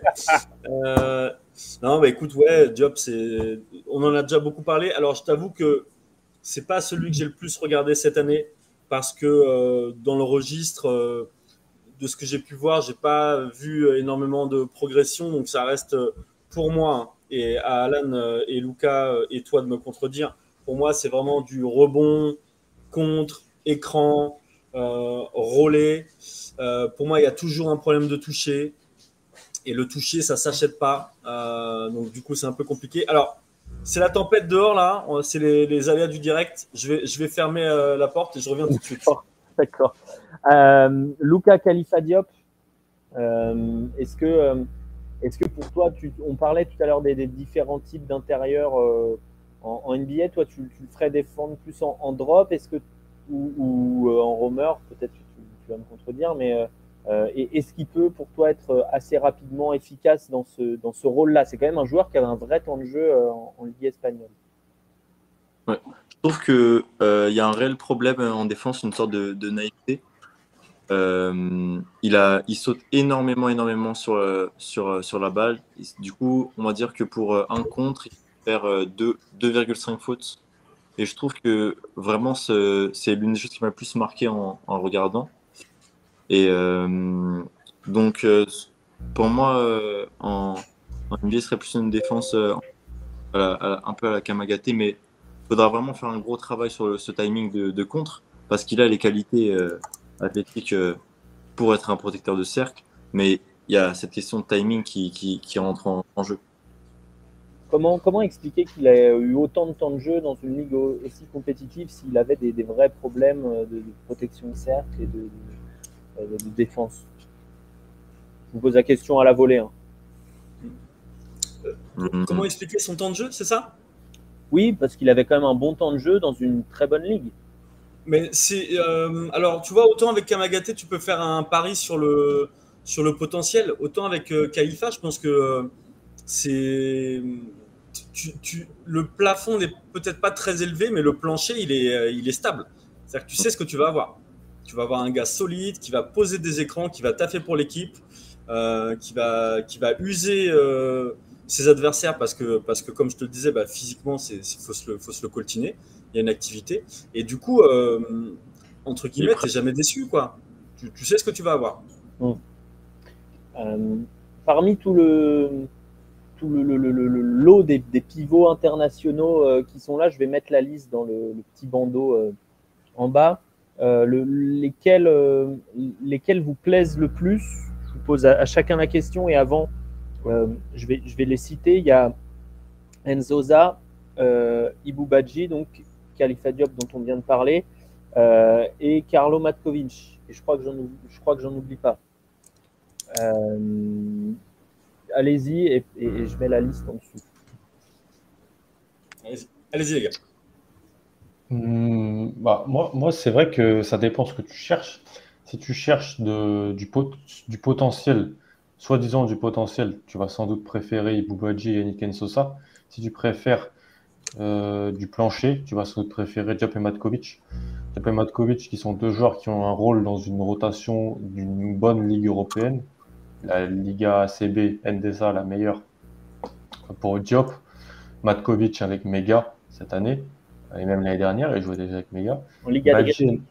Liga Adriatique, c'est ça, donc la ligue avec des, des, des, clubs de Bosnie, de Croatie et de, et de Serbie. Badji et Sosa. Bah D'ailleurs, c'est marrant parce qu'il y a encore Diop et Badji dans le même débat. Ça fait, ça fait super longtemps qu que les deux sont dans la même question parce que c'est deux intérieurs de la génération 2002 du Sénégal et qu'on a vu dans les équipes de jeunes jouer ensemble des fois, tellement. Parce que, donc, Oui. euh, ils jouent ensemble de, parce qu'il n'y avait pas d'autres joueurs à mettre sur le terrain quasiment des fois, donc euh, c'était c'était un peu compliqué. Badji et Sosa sont des phénomènes athlétiques, je pense qu'il faut le dire. Je pense que c'est des joueurs dont, la ta- dont le rapport taille, euh, jump et vitesse ne sont pas normales. Juste, c'est des joueurs qui ne peuvent pas voir le terrain aujourd'hui en pro en Europe parce que dans les lectures et dans le déchet offensif, c'est trop pour une équipe qui a des ambitions. Où, où tu as donné les clubs de Diop et Matkovic, tu peux donner les clubs de. Euh, donc Badji, c'est l'organigramme du Barça. Donc c'est T'as dit l'organigramme du Barça? Ouais, j'ai dit, j'ai dit l'or- l'or- euh, je veux dire la, il à la les- compta. Il la voulais- compta. en fait, je voulais dire le Barça et ses clubs satellites quoi. En fait, les Ouais, il Comme joue, ça, il tu- joue tu dans. pars ça. Il en- Ouais, à donc, Forza Lieda. Voilà, euh, Lieda, le- les- donc en. en. Il Gold. Gold, c'est Ouais. la deuxième. Hein. Ouais, Ouais. c'est ça. La deux- En gros, il est en deuxième div. Ouais. Et, euh, et il, fait c'est du, Malaga. il fait du Ibu Badji, c'est-à-dire que euh, sur le papier, euh, pff, tout le monde signe. Mais quand tu le vois jouer, il manque un truc. quoi. C'est. c'est- Ouais. Je pense qu'il faut rappeler les mensurations d'Ibou Badji parce assez réelles. C'est 2m16 et 2m35 d'envergure. Pour 105 kg et de la vitesse euh, en l'air et tout droit, assez incroyable, honnêtement. C'est c'est la ouais. menace de l'op parfait. Quoi. C'est, c'est, si tout fonctionne, c'est, c'est DeAndre Jordan. Mais non, parce qu'il y a beaucoup de soucis d'attention à rester sur sur le saut en hauteur. Peut-être. Peut-être. Mais, mais je, je vois une équipe faire le pari. Il y en a, il y en a, il y en a une qui va faire le pari parce que, parce que sur le papier, c'est trop beau, c'est trop gros.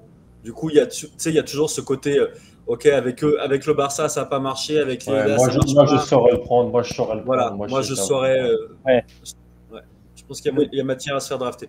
Euh, moi, pour, répondre- tu, pour répondre vois, à ta question, moi, c'est Matkovic à fond. tu vois ou tu sais?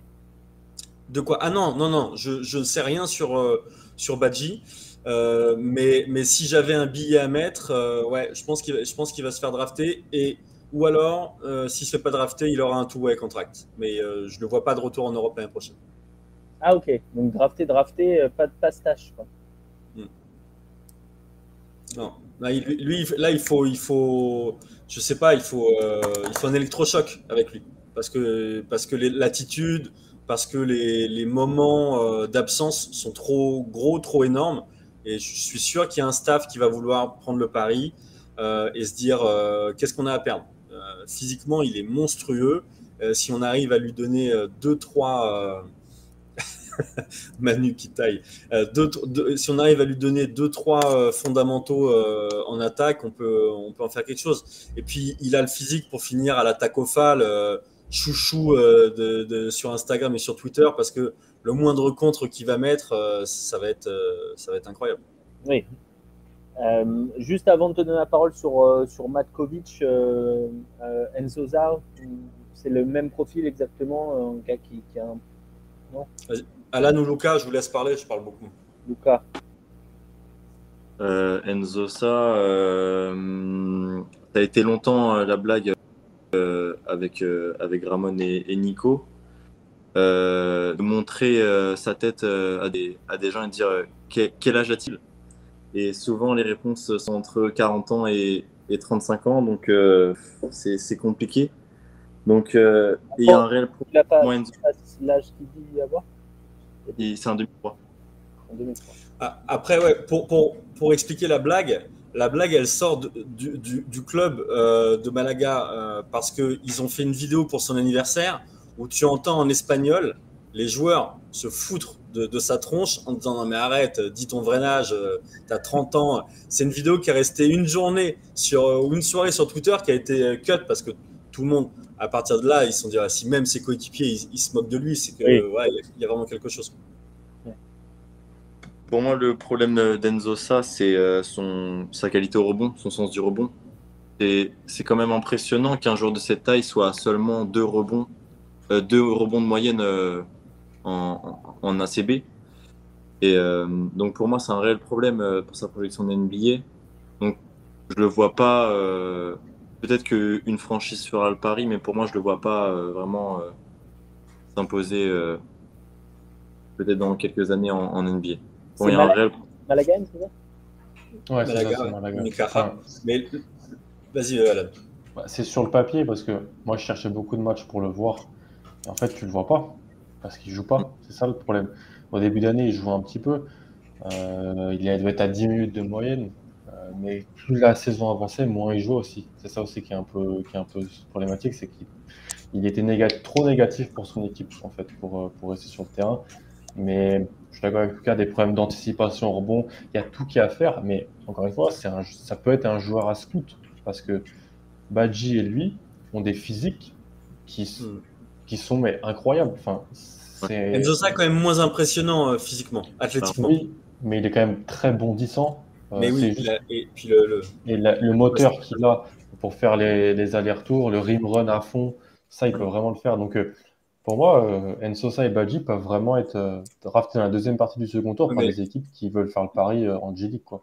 les gars, il y a un an, Enzo Sa, c'était le Black Pokusevski.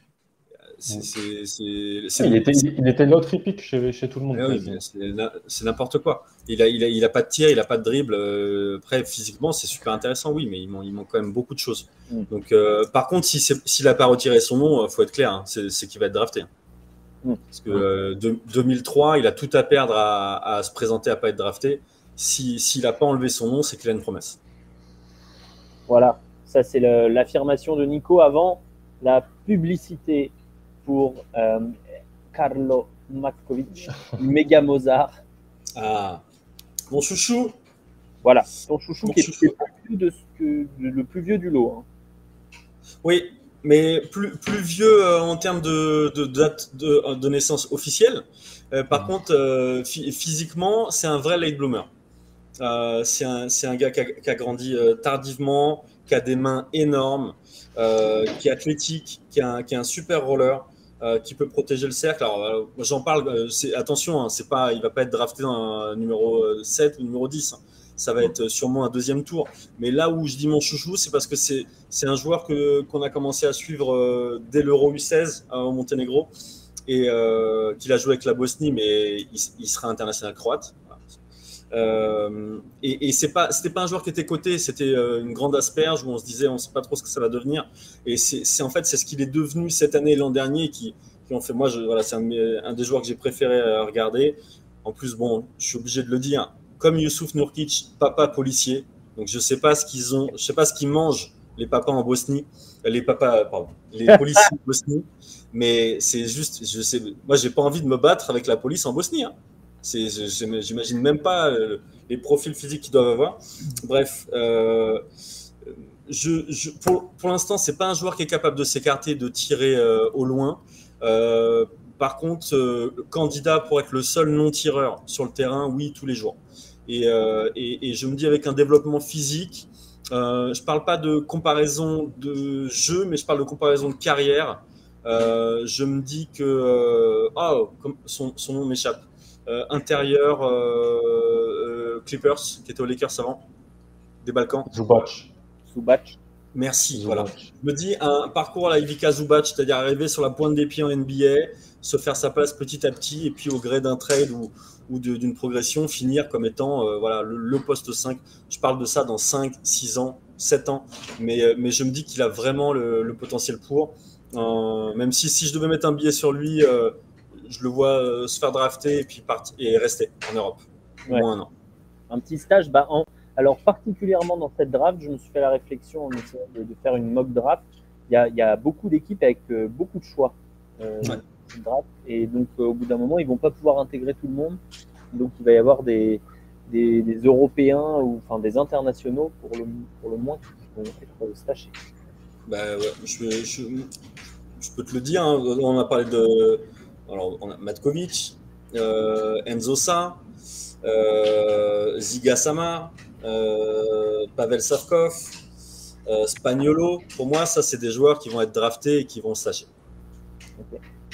Alors parlons, avant de, parler de, ceux-là qui sont peut-être des profils un, peu moins, un peu moins connus, euh, on va parler quand même de, la tête d'affiche euh, internationale euh, côté, côté européen, derrière Ousmane Dieng, mais qui jouait en, en Océanie.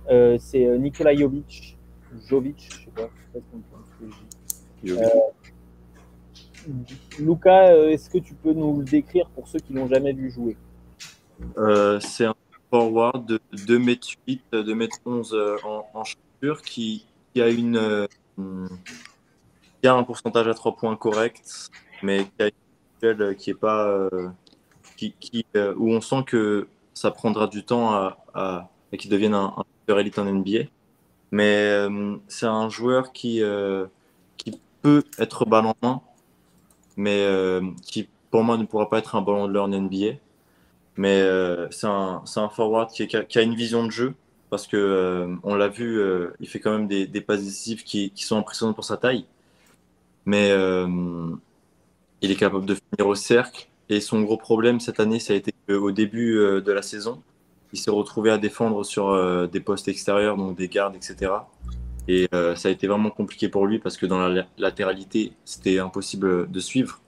Donc ça a, été pour, moi la plus grosse interrogation au niveau défensif, mais de la même manière que pour Ousmane Dieng. Et euh, pour moi, c'est ça ce travail principal. Devenir un, c'est peut-être grossier, mais un trendy euh, euh, dans le rôle parce que je vois pas dans quel rôle il pourrait se retrouver dans une dans un roster.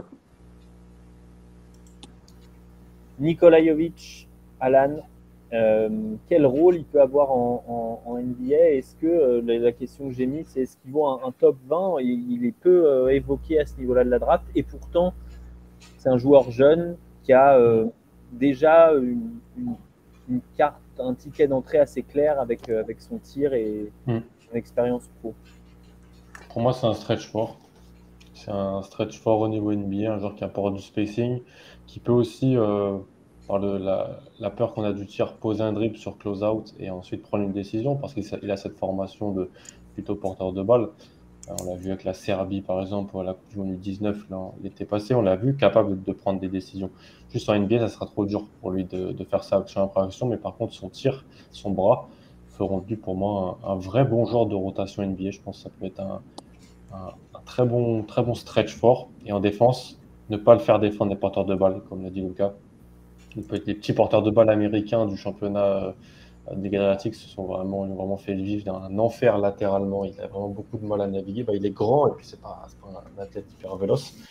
Mais je pense que je pense que son, tir est, une, assez bonne, euh, un, assez bon ticket d'entrée, en- couplé à un bon playmaking pour euh, faire de lui un, joueur drafté dans le top, top 20, top 25, je pense.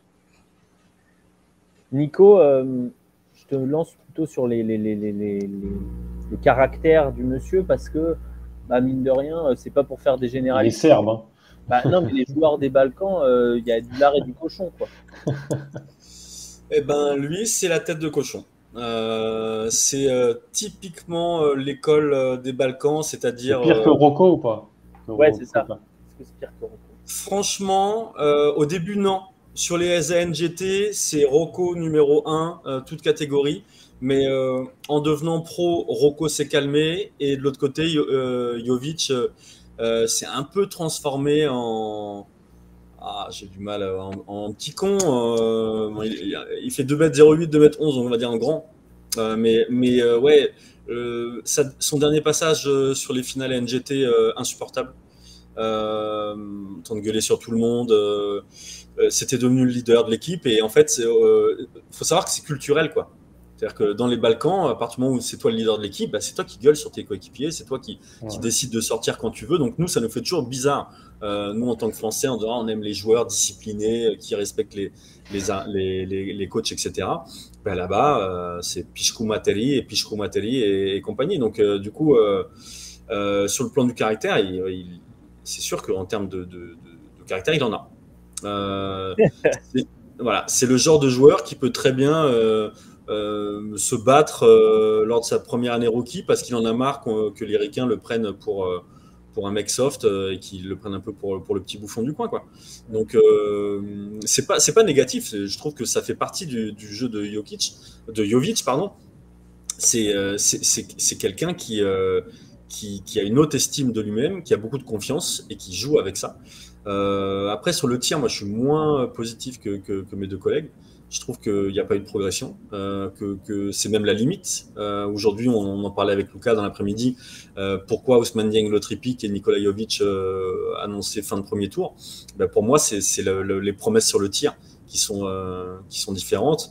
Après, l'année Djovic a été vraiment en, en scie. Il y a eu des moments même où on parlait de ne pas mettre son nom à la draft parce que euh, bah, pas, montré suffisamment sur le terrain.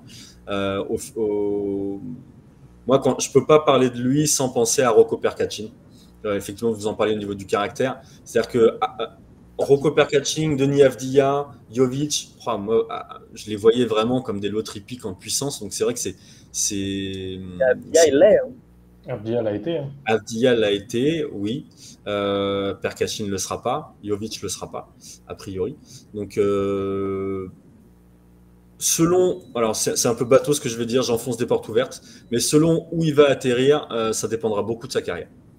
Euh, c'est, je pense, le, type de caractère, le type de joueur à qui on ne peut pas lui laisser juste 5 minutes et une toute petite place dans le vestiaire. Il va falloir lui faire de la place le, caractère. En, en fait, est-ce qu'il y a une différence entre ceux euh, qui ont réussi en NBA, euh, les, euh, les Jokic, les, les, Nurkic, Zubac et, plein d'autres qui finalement ils sont allés ou ils sont même pas bah, allés Tu as ceux qui vont plus tard aussi et qui, et qui, réussissent quand même. Là, de plus en plus, ils y vont plus tôt. Je voulais dire la différence de caractère. Nico, je sais pas si, euh, avec ton âge avancé, peut-être que tu suivais déjà ces prospects. Euh. oui. Euh, Zubac, non, je suis passé à côté. en termes de caractère, je, je, te dirais que les, en général, les têtes de l'art, ils ont jamais fait les têtes de l'art que moi j'ai pu voir évoluer en, en, jeune du côté des Balkans. C'est pas eux qui ont fait les plus grosses carrières.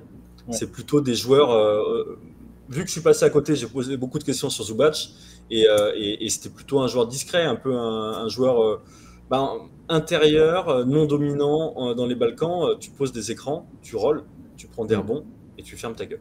Mm. Donc, du coup, quand tu arrives en NBA, c'est plus facile de, s'adapter et de trouver sa place parce que tu es, un soldat.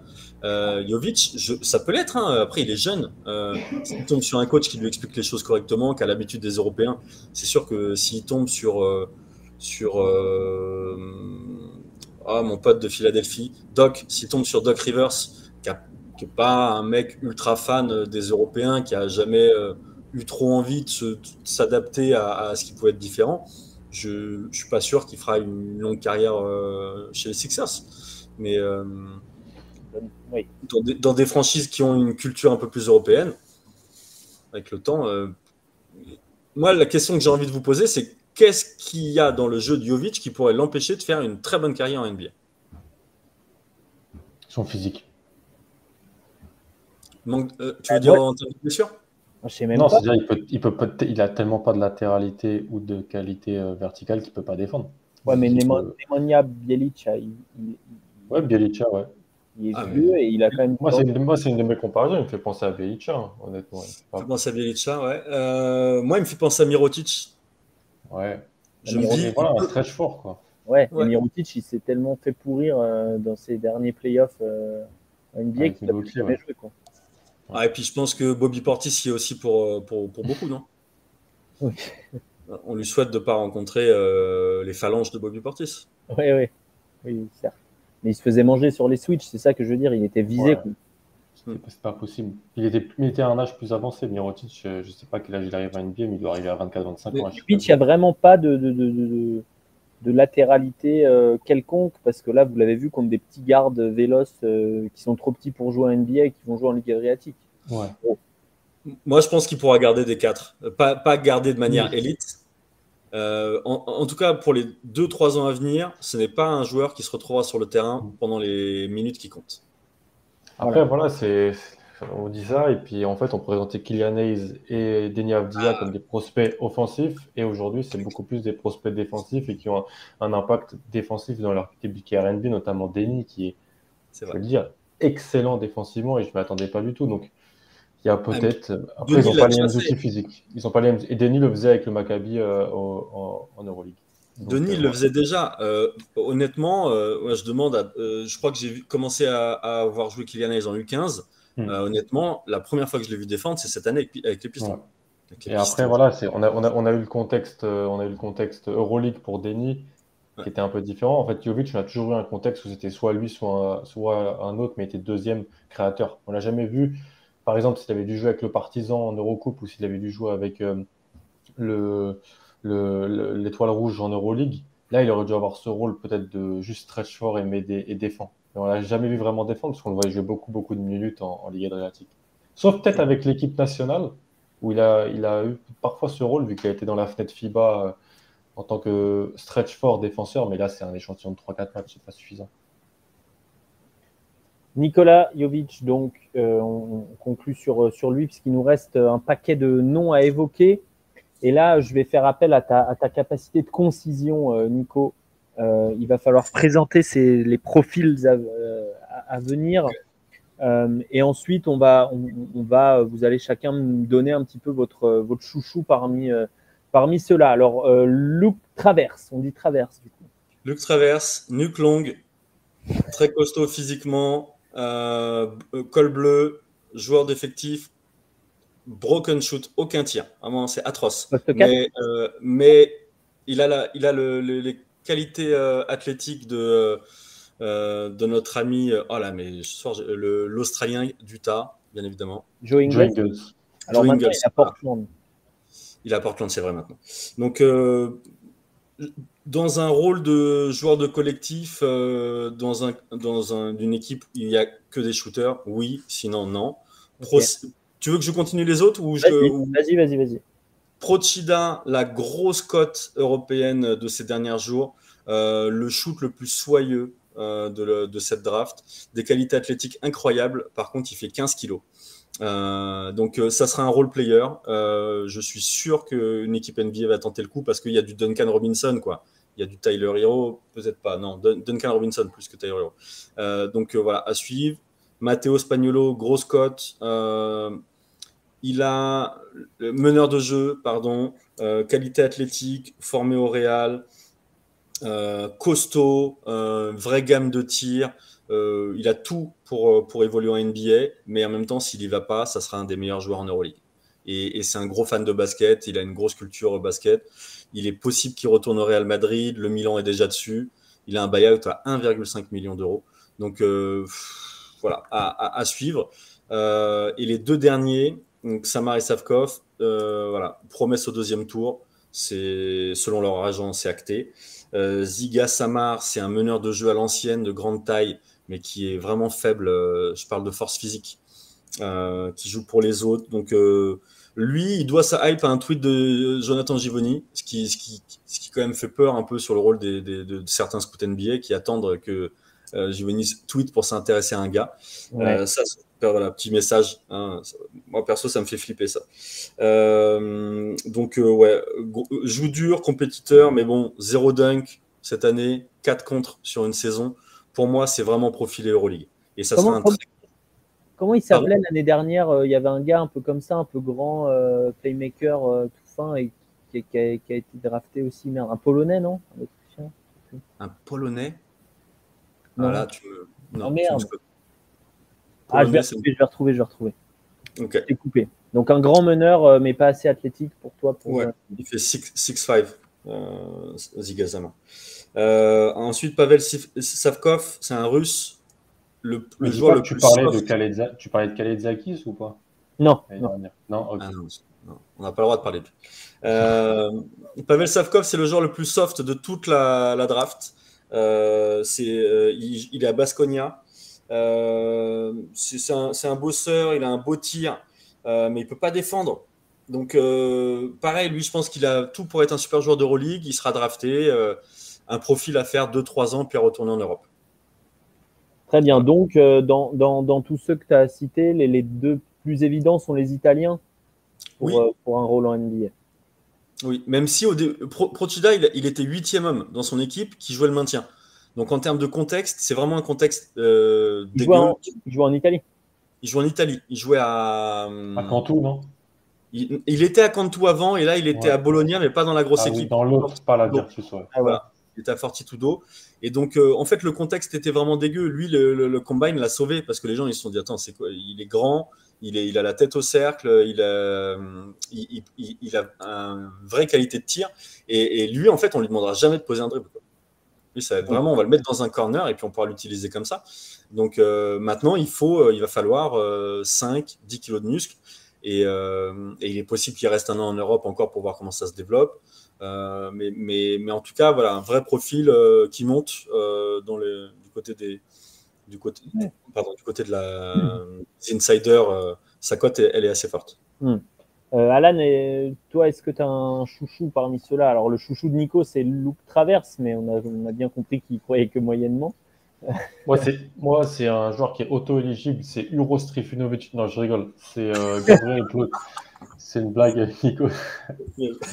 Il est auto-éligible, c'est un 2000. Euh, il- prend des minutes aux partisans.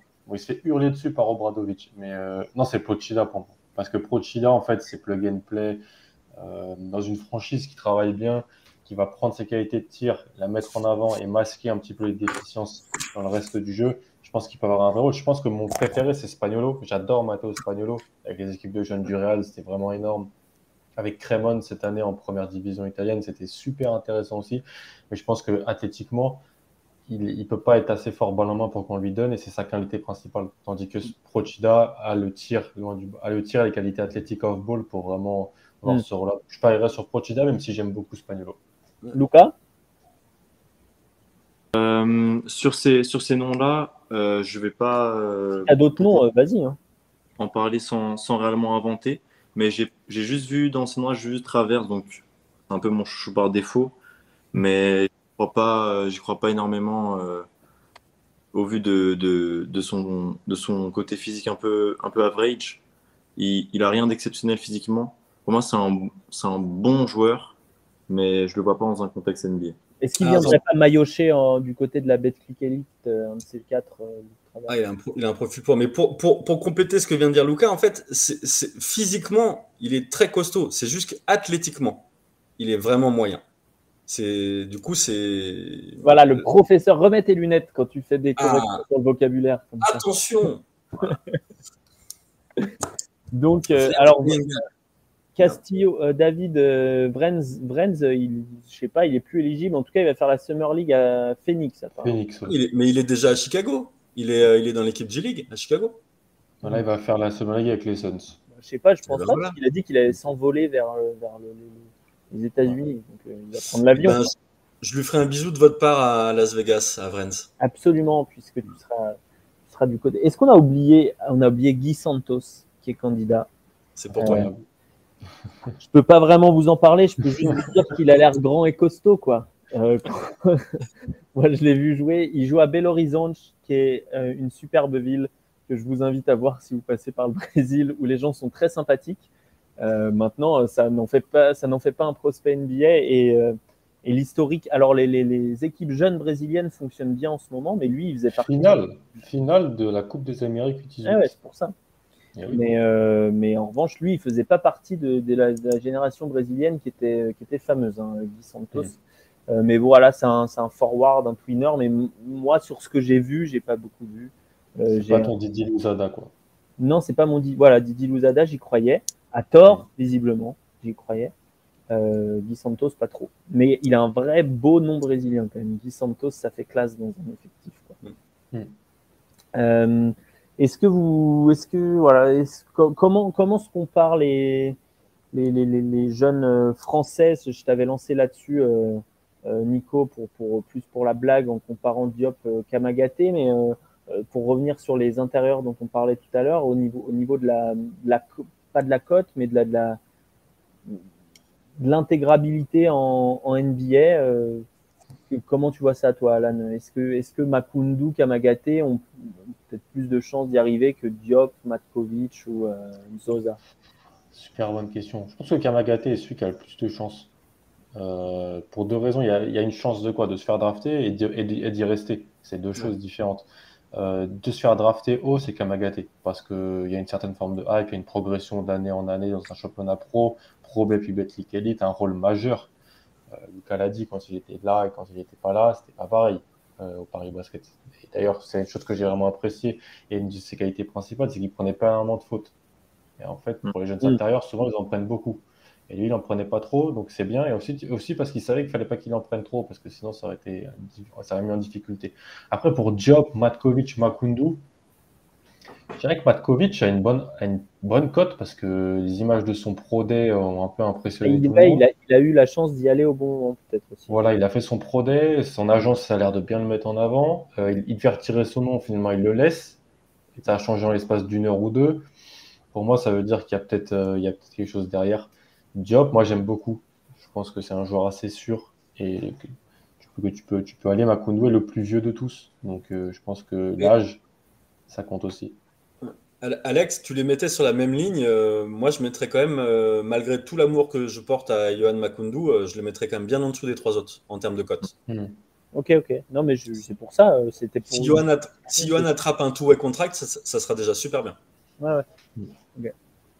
Est-ce qu'on a, est-ce qu'on a, est-ce qu'on a fait le tour Est-ce qu'on a fait le tour Est-ce qu'on a des questions que j'ai oubliées dans le dans le on chat peut, toujours, on peut toujours être surpris en disant qu'il peut y avoir un joueur auto-éligible qui va être drafté. Ça arrive quasiment tous les ans. Ouais. Euh, donc euh, là, on serait, on aurait, on aurait peut-être, donc ça serait les 2000. Et vous avez Mais, des noms des 2000 euh, un peu. Un non, j'essaie, j'essaie d'y penser. Franchement, j'en ai pas énormément. J'ai dit Trifunovic pour la blague, mais non. Mais euh, ça arrive assez souvent, donc euh, on verra bien. Ouais. Bon, en tout cas, il est 23 h euh, J'avais dit à Prof Nico qu'on finirait à 23 h et si pour une fois on peut finir à l'heure, eh bien, ça sera, ça tant mieux. Merci à, tout le monde dans le, chat pour, pour vos participations, vos questions euh, et, même parfois votre programme de la soirée que vous nous avez donné avec, énormément d'altruisme. Euh, merci Luca pour euh, ta première. Euh, tu as les, les félicitations de, du jury. Euh, bah on, on, attend la, la, deuxième du coup avec impatience. Il y, aura, il y aura plein de choses à dire cet été probablement. Pour, pour, moi, le seul 2000 qui a une chance, c'est Balcerovski. Oui, ah, oui. polonais. En deux mots, Balcerovski, il est grand. C'est lourd. il est grand. Et Joël Parra, Joël Parra, l'espagnol. Bien sûr, voilà. qui, a eu, qui, a aussi une grosse cote. Non, mais c'est pas mal parce qu'on les, met, on les met en tête et comme ça, on pourra dire Bah, vous voyez, on vous l'avait dit quand même. Alors qu'on a parlé trois secondes à la fin. Merci à toi, Florian, d'avoir euh, d'avoir tenu tout ce live avec des noms que tu ne connaissais pas. Voilà, on a fait voyager aussi, hein, Australie, euh, même Brésil à la fin, euh, des prospects africains, des prospects européens. C'était pas mal. Merci, Nico. Ça faisait trop longtemps. Reviens, reviens plus vite. On va on va faire des trucs vu que tu seras à la, à la Summer League. On va se prévoir un on va se prévoir un petit programme pour pour avoir un envergure made in USA depuis depuis Las Vegas. Euh, et puis Alan, eh ben, on te retrouve chez la First Team pour, pour la draft. Et, et euh, je pense, si mardi tu es là, je te, pose la question en direct. si mardi soir tu es là, on fait une foire aux questions. Donc, euh, je serai là. on va répondre aux questions diverses et variées. On essaye de faire des contenus pour, pour y répondre au fur et à mesure, mais, enfin, on peut pas. On peut pas être sur tous les fronts, même si voilà, vous avez plein de podcasts à disposition. Je pense qu'il y a pas mal de quoi écouter. On a, on a, on a, on a beaucoup condensé cette année. On n'a pas trop. Ça charbonne. Ouais, ça charbonne pas mal un dernier big board à sortir, une mock draft idéale qu'on fera peut-être en direct euh, mardi. Et, euh, et, donc tout ça, euh, tout ça pour nous mener à jeudi soir. Merci tout le monde de nous avoir suivis et on vous fait des bisous et, et mettez-nous un pouce bleu. Il paraît qu'il faut dire ça.